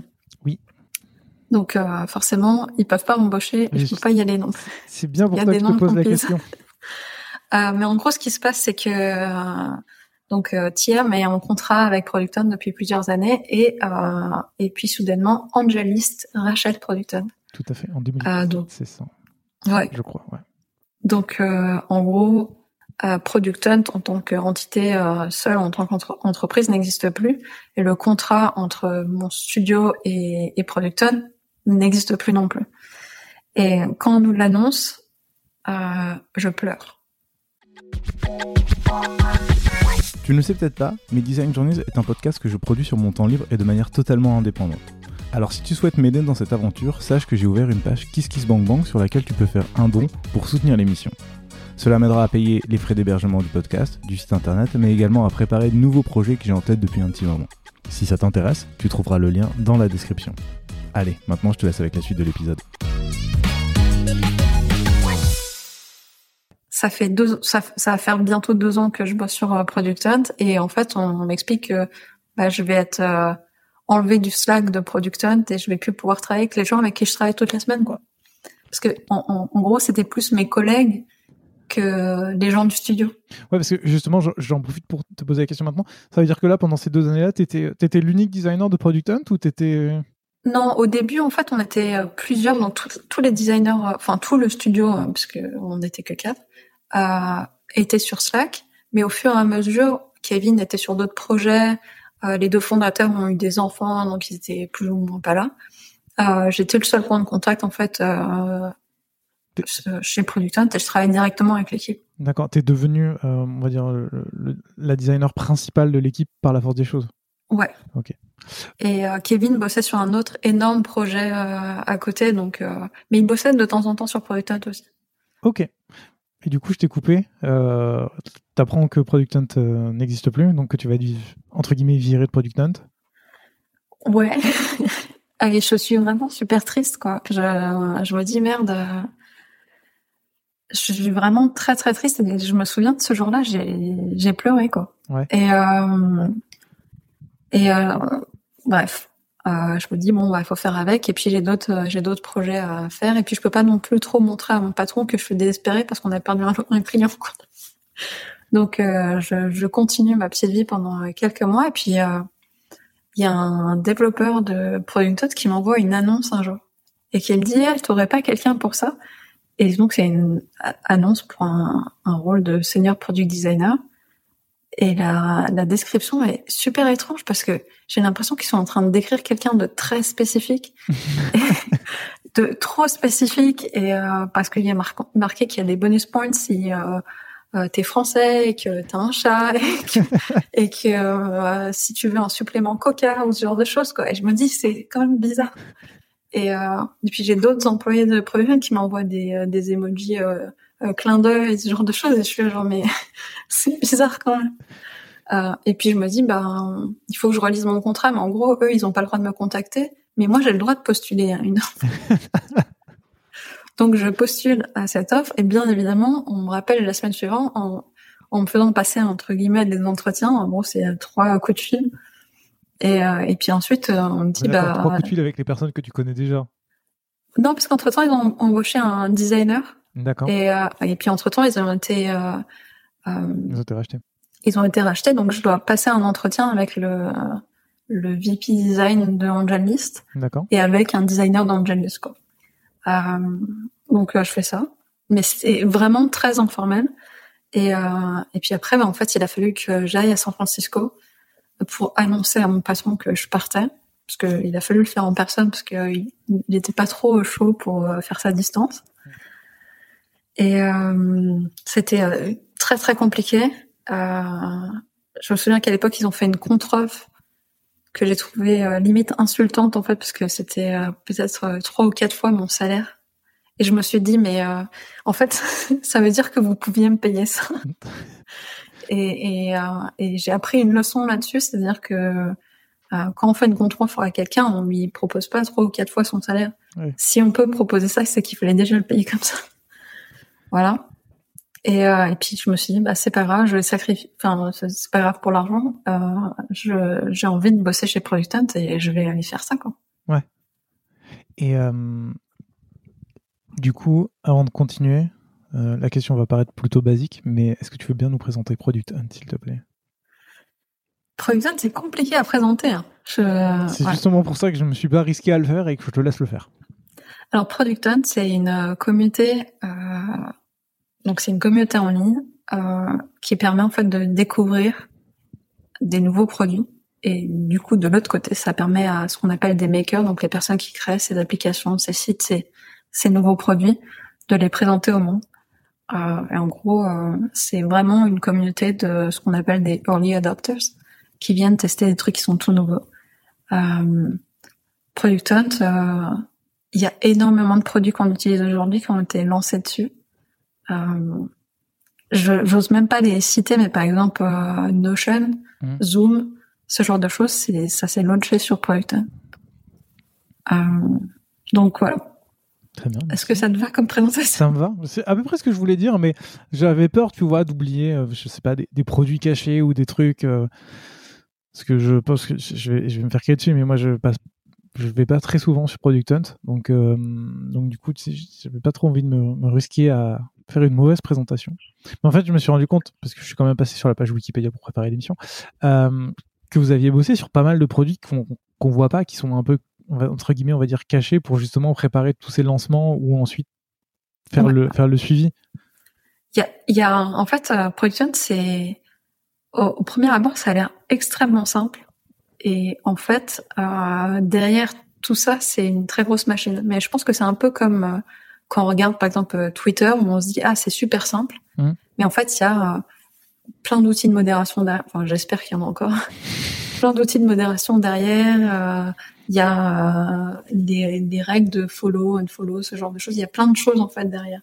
Donc il y a énormément de travail, il y a énormément de product design. Euh, c'est un peu comme ça, c'est-à-dire on, on a la, communauté, la communauté en elle-même, c'est toute l'expérience, mais pour la soutenir et faire en sorte qu'elle qu'elle euh, prospère, on a essayé énormément de, de choses, de nouvelles features. On a supprimé pas mal de features aussi, mais on a continué d'expérimenter euh, tout le temps. Okay. On va parler de tout ça. Euh, D'abord, le premier truc, c'est euh, du coup, tu as bossé pendant deux ans quand tu étais, étais dans un studio. Ensuite, tu rejoins euh, Product Hunt en tant que senior product designer. Assez rapidement, tu deviens head of product. Ouais, head of product design. Head of product design, pardon. Of... C'est compliqué aujourd'hui, je m'en excuse. Du coup, rapidement, tu deviens head of product design. Euh, Qu'est-ce que ça change pour toi, cette évolution de rôle au, au sein de Product Hunt? Est-ce que ça te... Oui, en fait, quel est l'impact pour, pour toi au quotidien? Euh, Alors, l'impact sur le travail en lui-même est pas énorme, euh, parce que je design toujours et mmh. je designerai toujours. Euh, la raison pour laquelle en fait euh, j'obtiens le rôle de head of product design, c'est parce que l'entreprise est en train de grandir. Euh, il y a de plus en plus de maturité et euh, le fondateur se rend compte qu'il peut pas être le seul à prendre toutes les décisions. Et du coup, il prend trois personnes en fait, une personne de chacune des équipes, donc euh, l'équipe euh, communauté à l'époque, euh, engineering et design, et et l'ont fait des head-off. Et en fait, euh, avec euh, ces trois personnes et le fondateur, on forme l'équipe leadership qui permet en fait d'informer euh, toute la stratégie de, de, la roadmap de l'entreprise en fait. donc en, en, gros, on travaille, c'est plus un groupe de travail qui permet de décider de ce qu'on va faire les prochains mois et comment on, on fait évoluer l'entreprise et le produit. Ok. Alors du coup, ma petite bourde de tout à l'heure de Head of Product est un peu... Euh, J'avoue, j'ai pas fait exprès, mais en même temps. En euh, même temps, comme... t'es pas le premier à le faire, parce que quand je décris mon rôle, euh, 90% des gens me disent, mais en fait, t'es Head of Product. Ouais, non, mais alors du coup, l'erreur, c'est surtout parce que j'avais marqué Head of Product, et j'avais oublié Product Design. Euh, mais c'est surtout que, en fait, au fur et à mesure, tu vas monter sur de la product strategy, on va en parler après. Mais du coup, là, quand tu m'expliques quel est ton rôle et où tu te situes dans la boîte, il n'y a pas d'équivalent head of product. Ça veut dire que c'est toi qui gères le produit via le Non, parce qu'en fait, le fondateur, euh, Ryan Hoover, ça, avant d'être le fondateur de Product c'est un product manager. Hmm. Euh, donc c'est lui qui lead le product. Euh, et il le fait, il le fait pendant des années. Et en fait, je deviens son son collaborateur le plus proche parce que au fur et à mesure, il a de plus en plus de responsabilités qui l'empêchent de faire euh, du produit. Mm. Et il y a des moments où, par exemple, il est en train de bosser sur une levée ou ce genre de choses. Bah, il faut bien qu'il y ait quelqu'un qui prenne la relève. Donc, je, je, fais ça un petit peu sans m'en rendre compte, en fait. Ok, ça marche. On va en reparler. Euh, là, au moment où on enregistre, on est euh, fin août. Tu as quitté la boîte depuis trois semaines. Euh, donc, ça, je vais parfois poser mes questions au passé, parfois au présent. mais juste avant ton départ, j'aurais bien voulu savoir dans ton équipe combien vous étiez au total? Dans mon, en tant que designer, on était trois au total. Donc, trois product designers. Trois product designers. Product c'est moins de 50 personnes. Ouais. Et donc, on essaie de garder une petite équipe. La plus grosse équipe, je pense que c'est celle de la communauté. Donc, c'est tout ce qui est modérateur, euh, euh, community management, etc. Et, euh, et après, il y a l'équipe développeur. Donc, en product design, même s'ils n'ont pas nécessairement le titre, euh, ils sont tous lead designers en fait, on a tous une partie de, du produit. il y a quelqu'un qui est dédié en fait à l'expérience mobile. Il y a quelqu'un qui est dédié à une partie en fait. Euh, euh, je, ne saurais pas trop comment l'expliquer, mais généralement il y a des splits style euh, grosse ou ce genre de truc. Euh, nous, c'est des des verticales en fonction de des features. Euh, donc il y avait une personne qui était dédiée à ça côté web et moi j'avais l'autre partie. D'accord. Et et toi, du coup, tu chapeautais aussi ces deux autres personnes en plus? Je chapeautais ces deux autres personnes en plus. Euh, et je m'occupais aussi. Euh, c'est un peu, c'est un peu compliqué à expliquer parce qu'officiellement, je n'étais pas censée m'occuper de tout ça. Euh, dans les faits, parce que j'étais là depuis très très longtemps et qu'on a embauché des gens qui étaient là depuis moins de deux ans, euh, il n'y avait pas d'historique produit, donc il a fallu euh, interviewer et embaucher et onboarder et former les product managers. D'accord. Euh, donc même si j'étais pas leur manager direct, ben par la force des choses, tu. Par la force des choses, en fait, on est bien obligé de de, de leur expliquer euh, l'historique des features et pourquoi certaines décisions ont été prises et euh, et où est-ce que sont euh, les documents de recherche, etc.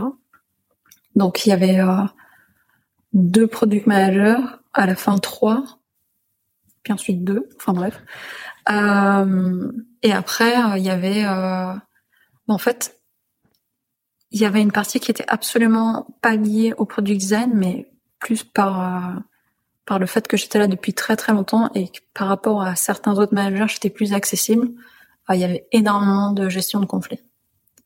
C'est-à-dire, moi, je me suis retrouvée les les deux dernières années avec des gens qui faisaient absolument pas partie de mon équipe, qui venaient me voir et qui me demandaient est-ce que, enfin, j'ai un projet à présenter, est-ce que tu peux m'aider à faire ça?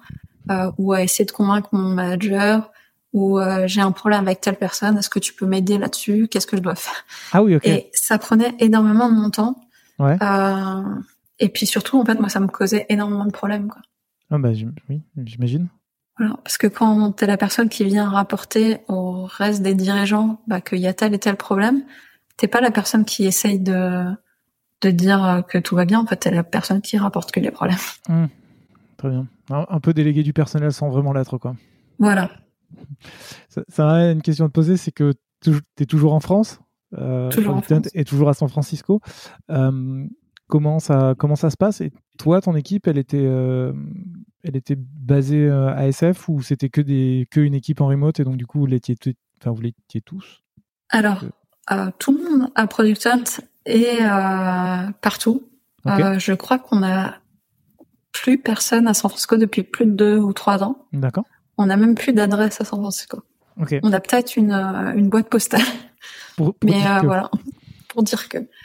Euh, mais en gros, euh, Product Hunt, depuis le tout début, ça a été complètement euh, full remote et complètement distribué. D'accord. Donc quand je dis complètement distribué, c'est dans tout- tous les pays possibles.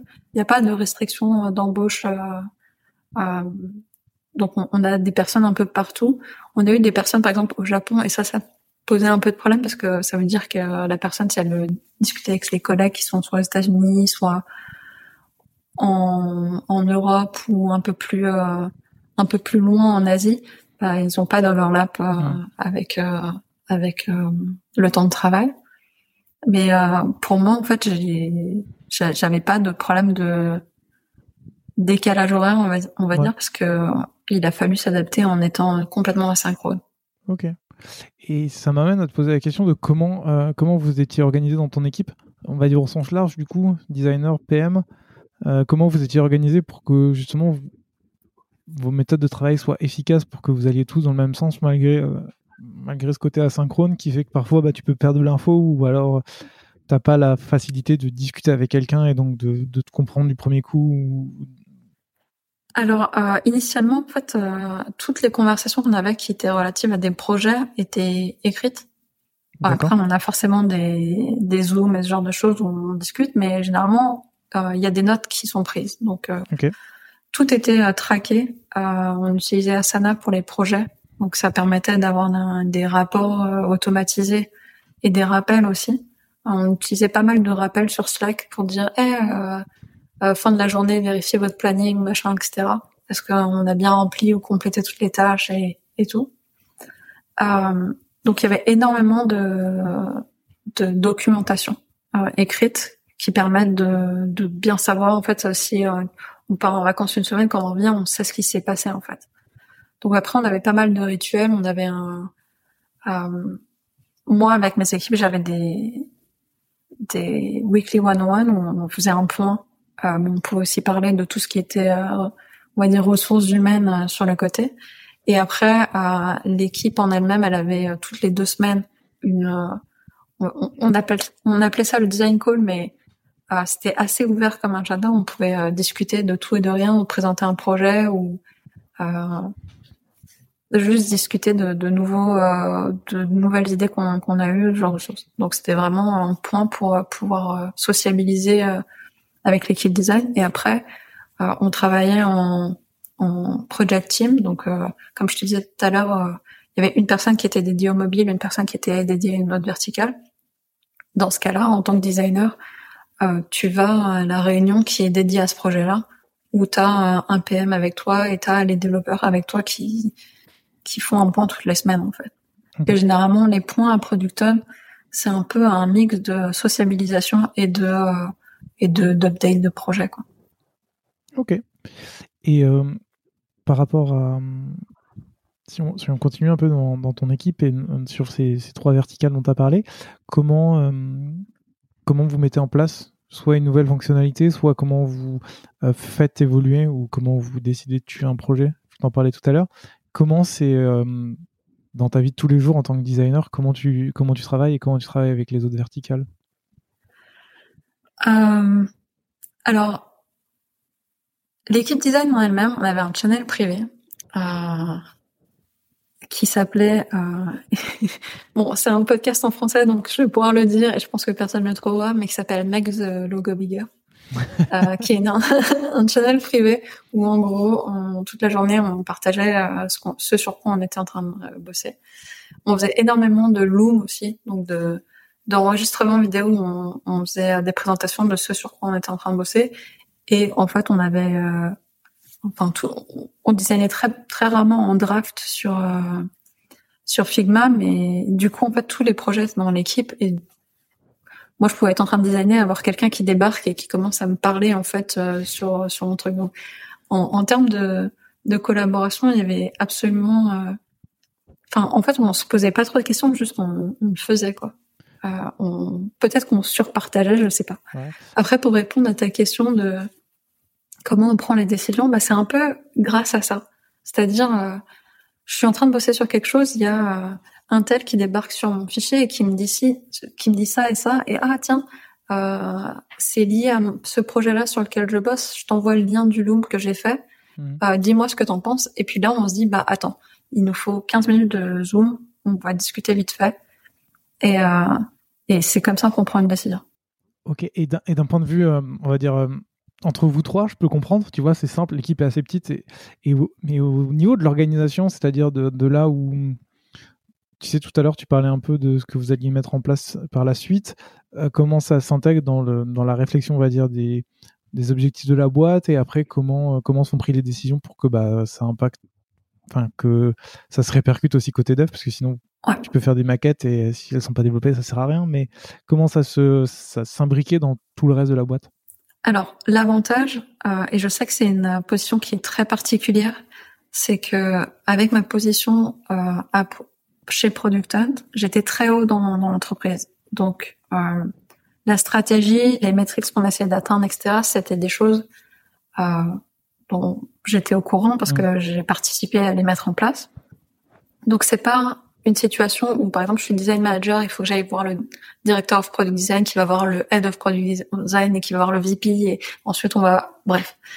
Euh, il y avait énormément de raccourcis. Donc pour moi, par exemple, si on me propose une idée et que je me rends compte que ça va pas pouvoir euh, matcher avec euh, la stratégie actuelle, généralement j'explique à mon équipe, voilà, notre stratégie c'est ça. Euh, si tu le temps, quand tu vas bosser sur ton idée, ça peut peut-être faire partie du séquençage pour telle euh, feature qu'on pense faire, mais dans plusieurs années. Et, euh, et du coup, bah, on l'a sous le coude. Et d'ici quelques années, bah, de toute façon, tu auras vachement réfléchi à ça et tu auras certainement une meilleure idée que maintenant. Euh, mais c'est toujours bien de le documenter euh, et de, de voir ce que, enfin, l'évolution de l'idée.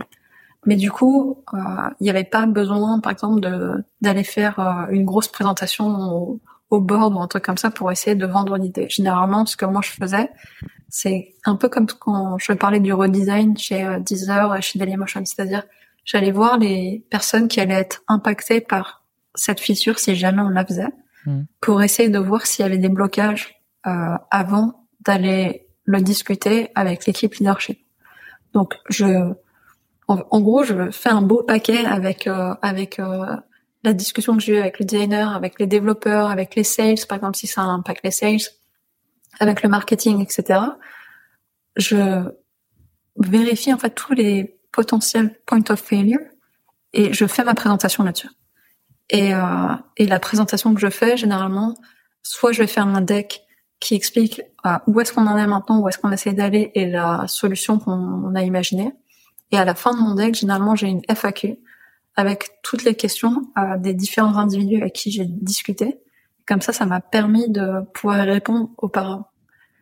Euh, donc jamais je me retrouve à présenter quelque chose au leadership avec un truc où on va me dire ah oui mais t'as discuté avec les sales et, et ça pourrait euh, les impacter négativement vis-à-vis de ce truc sur lequel ils sont en train de bosser etc.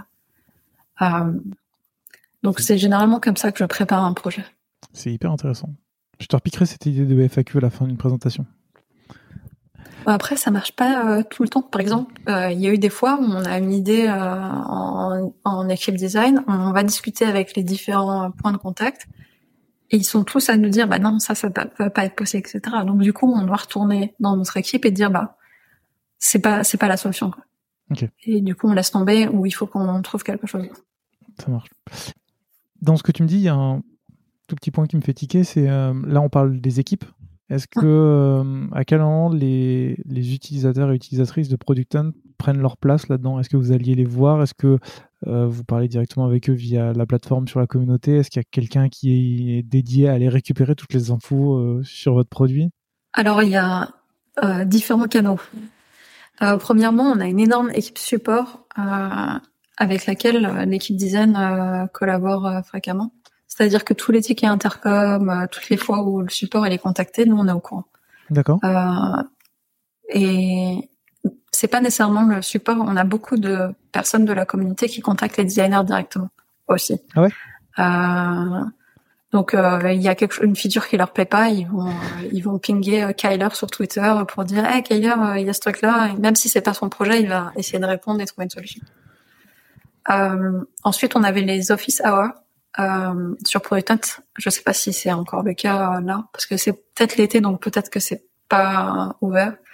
Euh, mais c'est possible, par exemple, pour les membres de la communauté de réserver une heure pour discuter avec quelqu'un de Product Okay. Euh, et ensuite, nous, on a des sondages euh, où on pose des questions, euh, un simple formulaire, et généralement, via ces réponses-là, on va inviter des gens pour certaines interviews utilisateurs.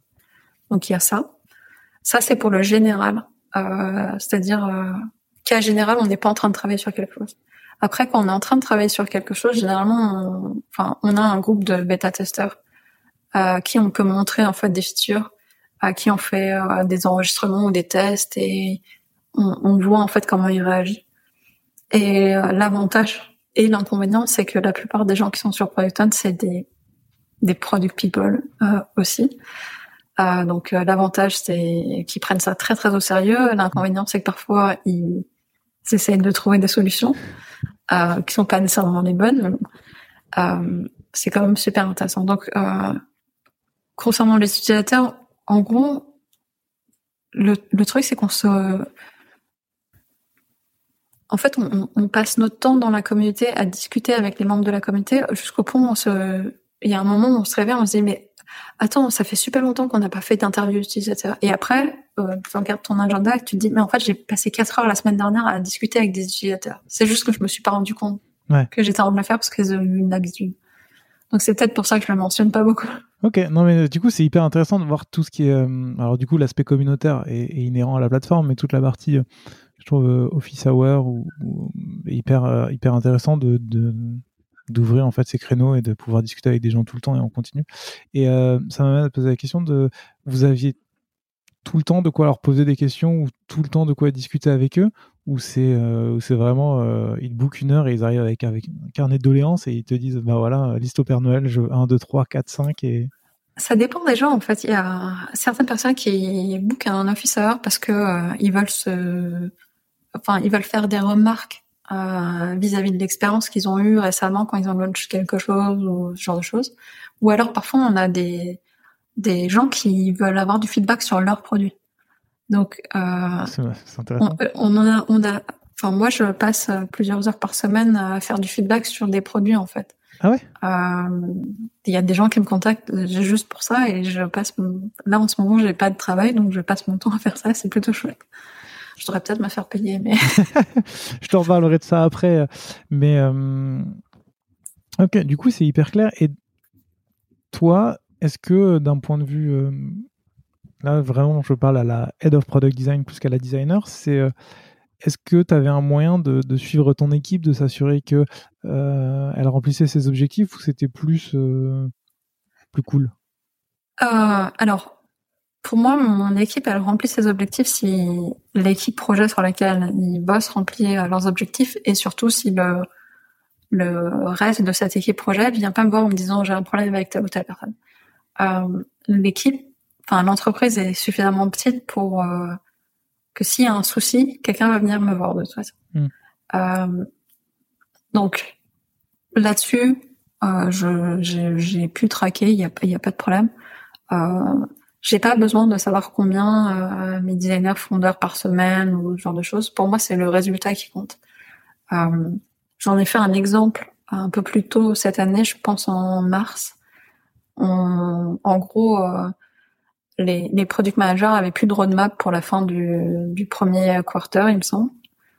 Ouais, c'est ça, c'est pour ça que c'était en mars. Euh, et du coup, on a eu une semaine où on pouvait faire ce qu'on voulait. Et, et j'ai lancé un pari en disant, moi, je, je peux vous prouver en une journée, on va faire une feature qui sera designée et launchée en une journée, et ça va faire euh, plus de résultats que ce qu'on a fait les deux derniers mois. Forcément, on m'a dit que j'étais complètement folle, mais forcément, j'ai réussi. Euh, et ce que je voulais montrer en fait à mon équipe, c'est que c'est pas le temps qui est investi qui compte, c'est le résultat. Mm. Euh, donc, est-ce qu'on peut faire ça comme ça? Moi, je préférais à la limite que mes designers ils bossent une, une heure par semaine et, euh, et on ait des gros résultats et à la place ils vont faire de la randonnée ou ce genre de choses. Euh, et du coup, ils sont super bien dans dans leur état d'esprit. Ils ont envie de rester à production plutôt que euh, se dire bah ils vont bosser 80 heures par semaine et on fait des résultats médiocres. Ouais, bien sûr. Et euh, sur cet exemple que tu, que tu viens de donner, que je trouve hyper intéressant, comment tu. Je veux dire, comment tu sais ce que tu vas faire en, une journée et comment tu sais que ça va impacter euh, beaucoup plus que ce sur quoi tu bosses sur la roadmap? Et donc, du coup, la, question d'après, c'est du coup, à quoi sert la roadmap si ce que tu fais en un jour marche beaucoup mieux que. Euh, euh, c'est un peu, c'est un peu plus compliqué. En gros, on a essayé avec un lead produit sur le projet sur lequel j'étais, euh, et on lui a donné euh, les, les rênes en fait pour euh, définir une roadmap, parce qu'on voulait savoir en fait ce qui allait, on, voulait vraiment savoir ce qui allait se passer si le produit n'était pas dicté par le comité, on va. Parce qu'il y a un très beau moment où il y a fin d'année dernière où en gros on, a dit à mon équipe, donc une équipe de product designer, qu'ils faisaient pas de produits. Euh, et j'étais ok, ben on fait pas de produit du coup. Euh, du coup, qui est-ce qui fait du produit euh, Je suis curieuse de savoir. Et, et, du coup, on a laissé le lead à un, un, un product manager. Les années précédentes, ce qu'il faut savoir, c'est par exemple, moi, entre Noël et Nouvel An, Product ça ferme. Euh, il y a encore le support, etc. Mais en gros, euh, tout le monde est en congé. Sauf que moi, je me retrouvais en fin d'année à remplir toutes les tâches euh, sur Asana, etc. pour que la première semaine de janvier, tout le monde puisse travailler. Donc généralement, ça me prenait bien dix jours à remplir des milliers de tâches pour les 20 euh, projets différents. Super. Donc il fallait bien que quelqu'un le fasse. Je ne sais pas s'il y a des gens qui se rendaient compte qu'il y avait un travail qui était fait un peu par euh, par magie, on va dire, euh, j'ai l'impression que personne s'est jamais questionné sur le fait que quelqu'un est en train de faire ce, ce travail-là.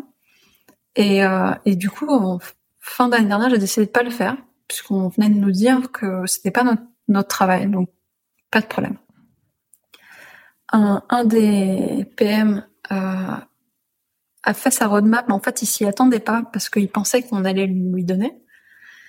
Et, euh, et, je, je sais pas trop ce qui s'est passé en fait dans l'équipe produit en elle-même. Euh, il y a eu pas mal de, de, de, soucis de communication et les idées les plus simples, euh, toutes les choses qu'on aurait pu faire euh, dès le départ, qui étaient super simples. Euh, pour te donner un exemple, par exemple, on a euh, redesigné toutes les, les applications mobiles de Product Hunt. Ça faisait super longtemps que que la communauté attendait ça. Et généralement, quand on fait ça, la meilleure façon de promouvoir une application mobile, c'est si on va sur le site producton.com depuis un téléphone, il y a une promo pour l'application mobile. Euh, ça, c'est quelque chose qui prend genre deux heures à faire. Oui. Euh, bah non, le, bah non, ah. non, il a fallu attendre genre euh, la fin du premier quarter ou un truc comme ça pour le faire et pour se dire ah bah attends, ça rapporte des résultats. Hmm. Euh, donc il y a, y a plein de choses où j'ai eu l'impression que le, certains PM étaient peut-être très juniors en fait dans, dans, leur façon de voir les choses et on voulait euh, travailler sur des grosses features qui étaient très complexes. du coup, c'est ce travail-là qui était euh, mis en avant et sur le planning et toutes les petites tâches qu'aurait pu faire des, des, quick wins hmm. ont été ont été complètement zappées. moi, j'ai essayé de d'en discuter avec les équipes en disant attention, ça c'est ce genre de projet, on va mettre six mois avant de voir des résultats, il faut énormément de tests. À côté de ça, il faudrait qu'il y ait une partie de l'équipe qui bosse sur des, des features qui soient plus simples. Euh, mais au final, j'avais pas, enfin, j'ai eu une année qui personnellement été horrible. Euh, j'avais pas la force de me battre euh, là-dessus, et donc j'ai un peu laissé faire. Euh, euh, je me suis un peu découragée, je dois, avouer. Donc j'ai un peu laissé faire, et puis à un moment, je me suis dit mais c'est pas possible j'ai l'impression qu'on avance négativement là. Donc, euh, donc je vais, je, voulais montrer, je voulais faire un exemple de, on peut faire une petite feature qui va rapporter énormément de résultats. Très bien. Et du coup, ça, j'en profite pour faire la transition parce que tout à l'heure on en parlait déjà un peu sur le fait que tu as plus un rôle de head of product que de head of product design parce que petit à petit tu t'es mis sur la stratégie produit. Euh, si on si on se concentre sur avant ce que tu viens de raconter, comment tu as fait la, bascule petit à petit vers du, de la stratégie produit en plus de ton rôle de designer? Euh, Alors, je pense que j'étais très bien formée parce que Ryan Hoover, euh, c'est c'est, il est extrêmement intelligent côté produit. C'est, il, il arrive en fait à, c'est comme s'il arrivait à voir au-delà de l'horizon. Ok. Euh, c'est peut-être étrange la façon d'en de, d'en parler, mais imaginons qu'on soit sur un bateau et on, on voit l'océan qui est là. Euh, lui, il arrive à voir le continent qui est au, au bout. Euh, Et en fait, je, je, me disais, c'est un truc de génie de, de pouvoir faire ça. Et, et après avoir travaillé avec plusieurs, enfin avec lui pendant plusieurs années, je ne dis pas que c'est pas un génie, mais c'est juste que j'ai compris un peu la méthodologie en fait qu'il a. Il sait pas nécessairement que le continent est là-bas. Il espère juste qu'il y a un continent là-bas. et euh, et en fait, il y a qu'une seule manière de savoir s'il y a un continent là-bas, c'est d'avancer. Euh, et pour avancer, ben faut faire, euh, faut aller chercher des provisions, faut euh, ravitailler euh, le bateau, machin, etc. Et faut faire certaines choses. Du coup, c'est un peu ce qui m'a appris. Je sais pas si c'était conscient de sa part ou pas de, de me montrer ça, mais j'ai beaucoup appris là-dessus. En fait, la stratégie, c'est vraiment une, une question de de voir, la, enfin d'avoir la vision de là où on va, d'espérer très très fort euh, et de, de l'idée en fait tout l'équipage à aller dans cette direction et à y croire. Et euh, et il était extrêmement bon euh, là-dedans. Il y a un moment où bah, il y a eu une levée de fonds, etc. Et du coup, il n'a pas été là. Enfin, c'est pas qu'il n'a pas été là. Il, il était au, au, bureau, mais il était très occupé mmh. pendant plusieurs mois. Et, euh, et il m'a laissé pas mal de projets entre les mains. Et je me suis rendu compte que je m'en sortais très très bien. Et, euh, et j'étais très très fière de moi euh, suite à ça. Cool. Et c'est resté comme ça après, parce que je sais qu que, que, Ryan est parti et que c'est une CEO qui a repris sa, sa place. Alors, c'est resté comme ça pendant un petit peu de temps, c'est-à-dire que Ryan, il est, en fait, il est officiellement parti des mois avant qu'il soit. Enfin, il est officieusement parti des mois avant qu'il soit officiellement parti. D'accord. Donc pendant plusieurs mois, euh, j'ai lu le produit et ça se passait très très bien. Et ensuite, euh, bah, on a placé des nouvelles personnes dans, l'entreprise. Donc du coup, on a dû changer la façon dont on travaillait. Euh, mais quand on reprend un produit tel que Product Hunt, euh, il y a énormément d'historique derrière.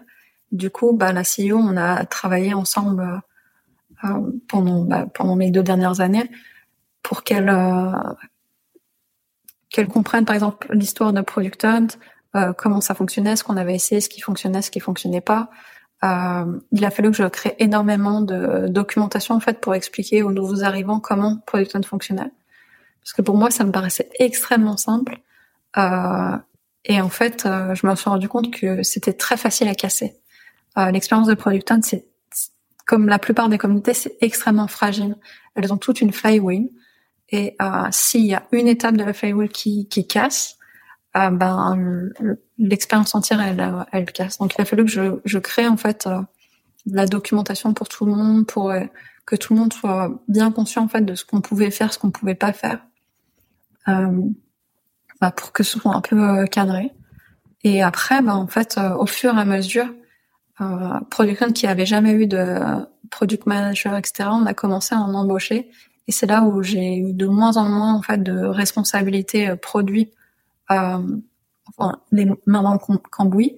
Mais tous les ans, en fait, je participais à la rédaction de la stratégie et de la vision. Donc, euh, et après, je m'occupais de faire l'état jusqu'à décembre dernier. Ok, ça marche. J'ai euh, encore deux trois petites questions plus sur le, le rôle de designer euh, avant de avant de parler un tout petit peu de ta vie de freelance. Euh, sur, sur, le rôle de designer, les, deux designers qui étaient, euh, qui étaient chez Producton, c'est toi qui les avais recrutés? Ou euh... Oui. Ouais. Du coup, c'est quoi les qualités que tu recherches chez un designer et, euh, et quelles sont tes attentes par rapport à d'ailleurs un ou une designer? Euh, De la curiosité. je recrute toujours des gens en fait qui sont suffisamment curieux pour essayer des choses pour lesquelles ils sont pas sûrs de réussir. Je...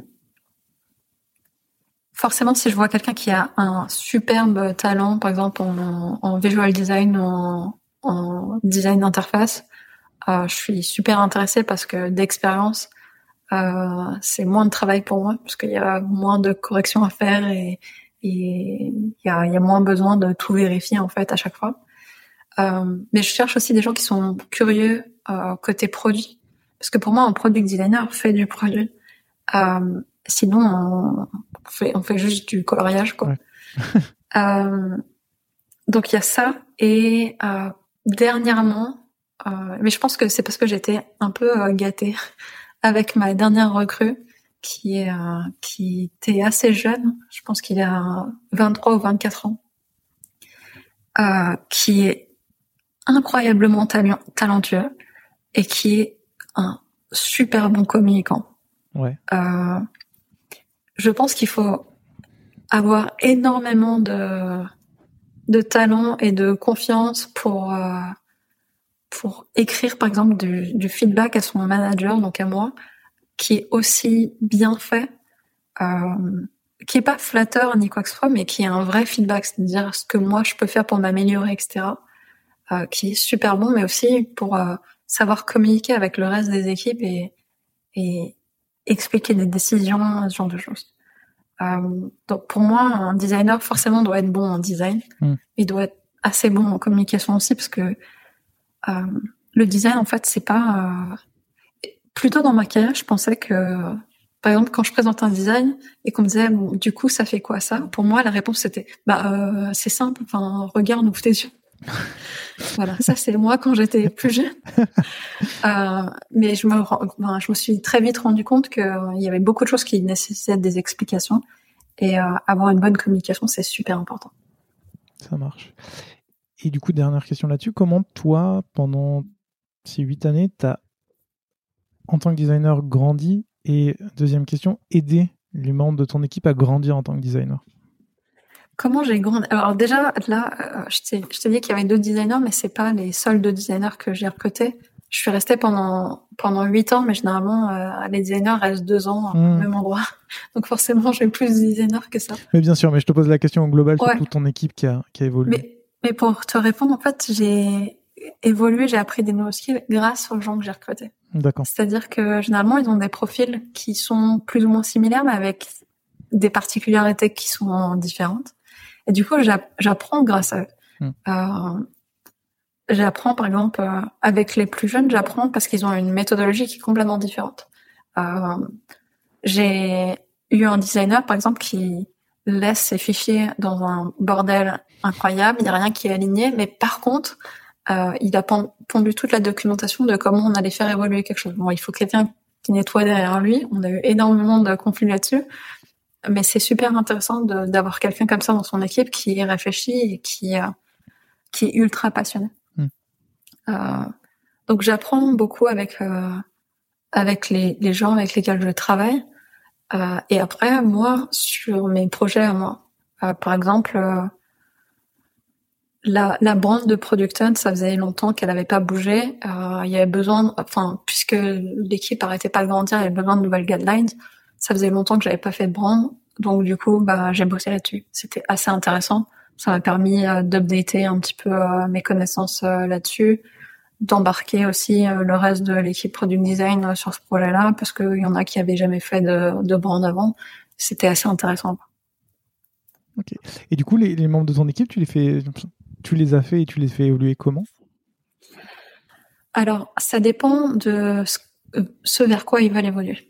Euh, général, enfin, à Product Hunt, et comme beaucoup d'entreprises, on a des, euh, un tableau en fait de skills pour les différents niveaux et on a euh, différents tracks en fait euh, sur lesquels on, on peut évoluer. Euh, mais par exemple, euh, j'ai un des designers qui évolue, qui voulait évoluer en product strategy alors que c'est pas partie de la track product design du tout.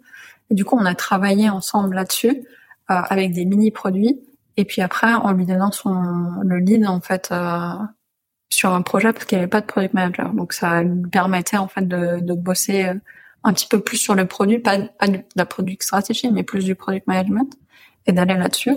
Donc on a fait des euh, des sessions en fait euh, toutes les semaines pour discuter de ça, et un, plus gros euh, une plus grosse conversation en fait tous les mois. Et après moi c'est me mettre en contact avec d'autres personnes avec qui il peut discuter euh, de ce genre de choses qui auront de toute façon une euh, vision des choses, une perspective qui est différente de la mienne. Donc, ma façon en fait de d'aider les gens à grandir dans la direction, c'est surtout beaucoup de discussions, des intros avec avec des personnes qui sont experts dans ce domaine-là Mm. et la possibilité en fait d'être mis sur des projets pour essayer. Je pense que c'est peut-être parce que j'ai été apprenti plus tôt. Pour moi, il n'y a pas de meilleur moyen en fait que d'essayer de se casser un peu les dents et de de trouver des solutions. Très bien. Il y a un truc que tu as dit tout à l'heure, c'est que généralement, des designers, ça reste deux ans. Toi, tu es resté Ouais. à peu près huit ans chez, chez Product Hunt, en comptant la pause quand tu pas pu travailler pour eux. Mais qu'est-ce qui fait qu'aujourd'hui, tu as décidé de quitter Product Hunt Euh, bah, déjà, le fondateur est parti il y a un peu plus de deux ans, bientôt trois ans. Mm. Euh, et je, je, euh, trouvais en fait que euh, il me manquait cette personne au-dessus de moi pour euh, m'apprendre des choses. Euh, il y a un moment où je stagnais euh, pas mal. C'est-à-dire que euh, je trouve que c'est super super cool de- d'avoir mes designers pour m'apprendre des choses, mais je peux pas embaucher euh, des designers tous les quatre matins pour m'apprendre des nouveaux trucs. Bien sûr. Euh, et ensuite, euh, je... c'est un, peu plus compliqué, mais en, en voyant une entreprise grandir et en se disant, euh, j'ai aidé à bâtir ça, et quand ça part pas nécessairement dans la direction dans laquelle on s'imaginait aller, euh, il y a un moment où je me suis dit, peut-être que je suis pas en train d'aider à ramer dans la bonne direction. Euh, donc il y a ces deux, ces deux paramètres-là, de l'impression de stagner. Mhm. Euh, je pense qu'il y aura d'autres designers qui te l'ont déjà dit ou qui, qui te le diront. Mais parfois, en fait, il y a besoin de partir pour apprendre. Tout à fait. Et, et là, pour moi, il n'y a plus d'opportunité en fait d'apprentissage. Donc c'était, je pense que c'était mauvais pour moi parce que d'un côté, en fait, je j'empêche quelqu'un de prendre ma place, donc de Mhm. grandir et de prendre ma position. Et en plus de ça, j'ai nulle part où aller en fait. Il n'y avait pas de poste au-dessus du mien, Euh, donc je ne pouvais rien faire. Quoi. Et, et du coup, la question qui suit, c'est tu sais déjà ce que tu vas vouloir, enfin, ce que tu veux faire ensuite? Alors non, j'en ai aucune idée. Euh, j'en ai discuté euh, récemment avec euh. Je sais pas si tu vois qui c'est. Non. C'est un des premiers designers euh, chez Facebook. D'accord. Je te donnerai son nom si tu veux linker. Bien sûr. Mais j'ai eu une discussion super intéressante avec Soleil il y a quelques semaines et il m'a dit que je crois que c'est après Facebook ou après Dropbox. Il savait pas non plus trop quoi faire. Et, et il a essayé quelque chose qui lui avait été dit, aussi par un mentor euh, qu'il a appelé le The Five Lanes. Et en gros, c'est chaque jour de la semaine faire une chose en particulier et voir en fait quel est ton jour préféré. Et euh, du coup, pour moi, mes five lanes, j'ai décidé de faire de l'écriture euh, un certain jour, euh, de faire de la bran un autre jour, de faire euh, de la stratégie et de faire du product design. Et donc, je teste ça. Et euh, l'idée, c'est de voir dans quelques mois en fait ce que je préfère vraiment faire parce que j'ai à Producton, j'ai porté tellement de chapeaux différents euh, que au final, je sais plus trop ce qui me passionne Mm. vraiment. J'ai adoré la stratégie produit et pendant un moment, on m'a fait miroiter en fait le poste de head of product, euh, sachant qu'il n'était pas vraiment différent du mien parce que même en tant que head of product, il fallait euh, il fallait manager l'équipe design. Donc je, je comprenais pas la différence, mais du coup, comme vous voulez pas me donner ce titre-là, ça m'a vraiment euh, titillé pendant très très longtemps. Et, euh, et en fait, je me rends compte que c'est pas nécessairement ce que j'ai envie de faire. Mm. Euh, donc euh, pour le moment, je me prends quelques mois pour expérimenter et aider. euh, j'ai- J'aide pl- plusieurs euh, personnes sur leurs propres projets en leur donnant du feedback, en, en faisant des intros, etc. avec des investisseurs. Euh, et pour le moment, j'essaie de redécouvrir en fait ce qui me passionne. Et, et quand tu dis que tu essayes de redécouvrir ce qui te passionne, euh, l'écriture, je sais que tu as lancé une newsletter. Je mettrai le lien dans la description d'ailleurs. Mais quand tu dis euh, faire de la stratégie, faire de la brand, faire du product design, tu fais ça pour le fun ou tu bosses quand même pour des boîtes à côté en, en freelance? Alors Enfin, pour le moment, c'est encore le mois d'août. Je fais ça que pour le fun. Euh, sachant que euh, il y a quelques semaines j'étais à l'hôpital, donc euh, c'est pas pas la grande forme. Euh, je pense que dans les mois à venir, je ferai certainement ça en freelance pour, euh, pour quelques personnes.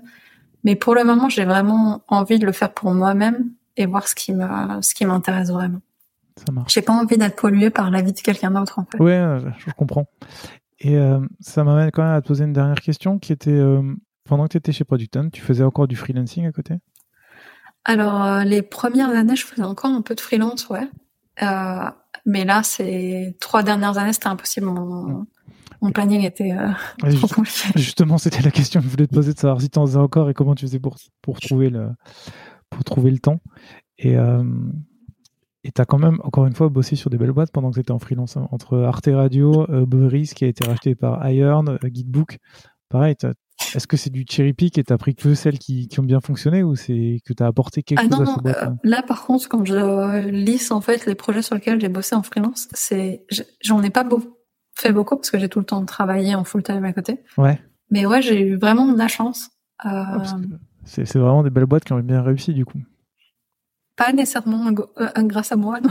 mais euh, je pense que c'est c'est des boîtes qui ont réussi parce que en fait, alors maintenant que j'y réfléchis, je pense que un, c'est des gens qui m'ont pitché leur projet et qui Mm. étaient vraiment passionnés par ce qu'ils faisaient et ils ont. Je, je suis très sélective sur mes projets en freelance. Euh, donc si j'ai un doute, etc. euh, comme j'en ai pas, euh, enfin j'en avais pas besoin pour vivre, je disais non parce que c'est c'est le, enfin c'est du temps pris sur mes soirées, et sur mes Mm. week-ends, donc euh, il fallait vraiment que je sois convaincue par un projet. Donc toutes les boîtes pour lesquelles j'ai- bossé généralement c'est parce que les fondateurs m'ont convaincu en fait de travailler dessus. Donc c'était des gens qui étaient ultra passionnés, qui croyaient vraiment en leur projet. Et je pense que c'est pour ça qu'ils ont réussi. Ça marche. Euh, pour conclure, est-ce qu'il y a un sujet que tu aurais voulu qu'on aborde et qu'on n'a pas abordé ou une question que tu aurais voulu que je te pose que je t'ai pas posée? Euh, tu me poses une colle là parce que euh, Généralement, il y a beaucoup de questions qui sont venues avant, donc euh, on sait jamais. Aucune euh, idée.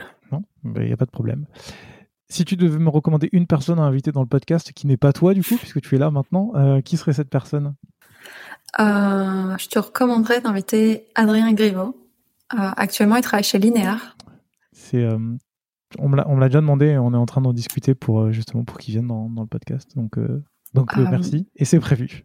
Ok, cool. Parce que j'ai eu l'occasion de travailler avec lui il y a quelques années. Et franchement, c'est un des designers, euh, on va dire full stack euh, français les plus euh, talentueux que je connaisse. Mais surtout, c'est un des gars les plus marrants. Ok. Bah écoute, Donc, il, faut, euh, ouais. il faut que je le recontacte pour qu'on se voit, mais je, vais, je vais voir ça avec lui. Merci. Et pour finir, est-ce que tu as des ressources à nous recommander? Il y a deux livres que je recommanderais à n'importe qui qui les a pas dans sa dans sa bibliothèque. Euh, c'est lié à la communication. Euh, premièrement, c'est Articulating a Design Decision Ok. par euh, Tom Griever.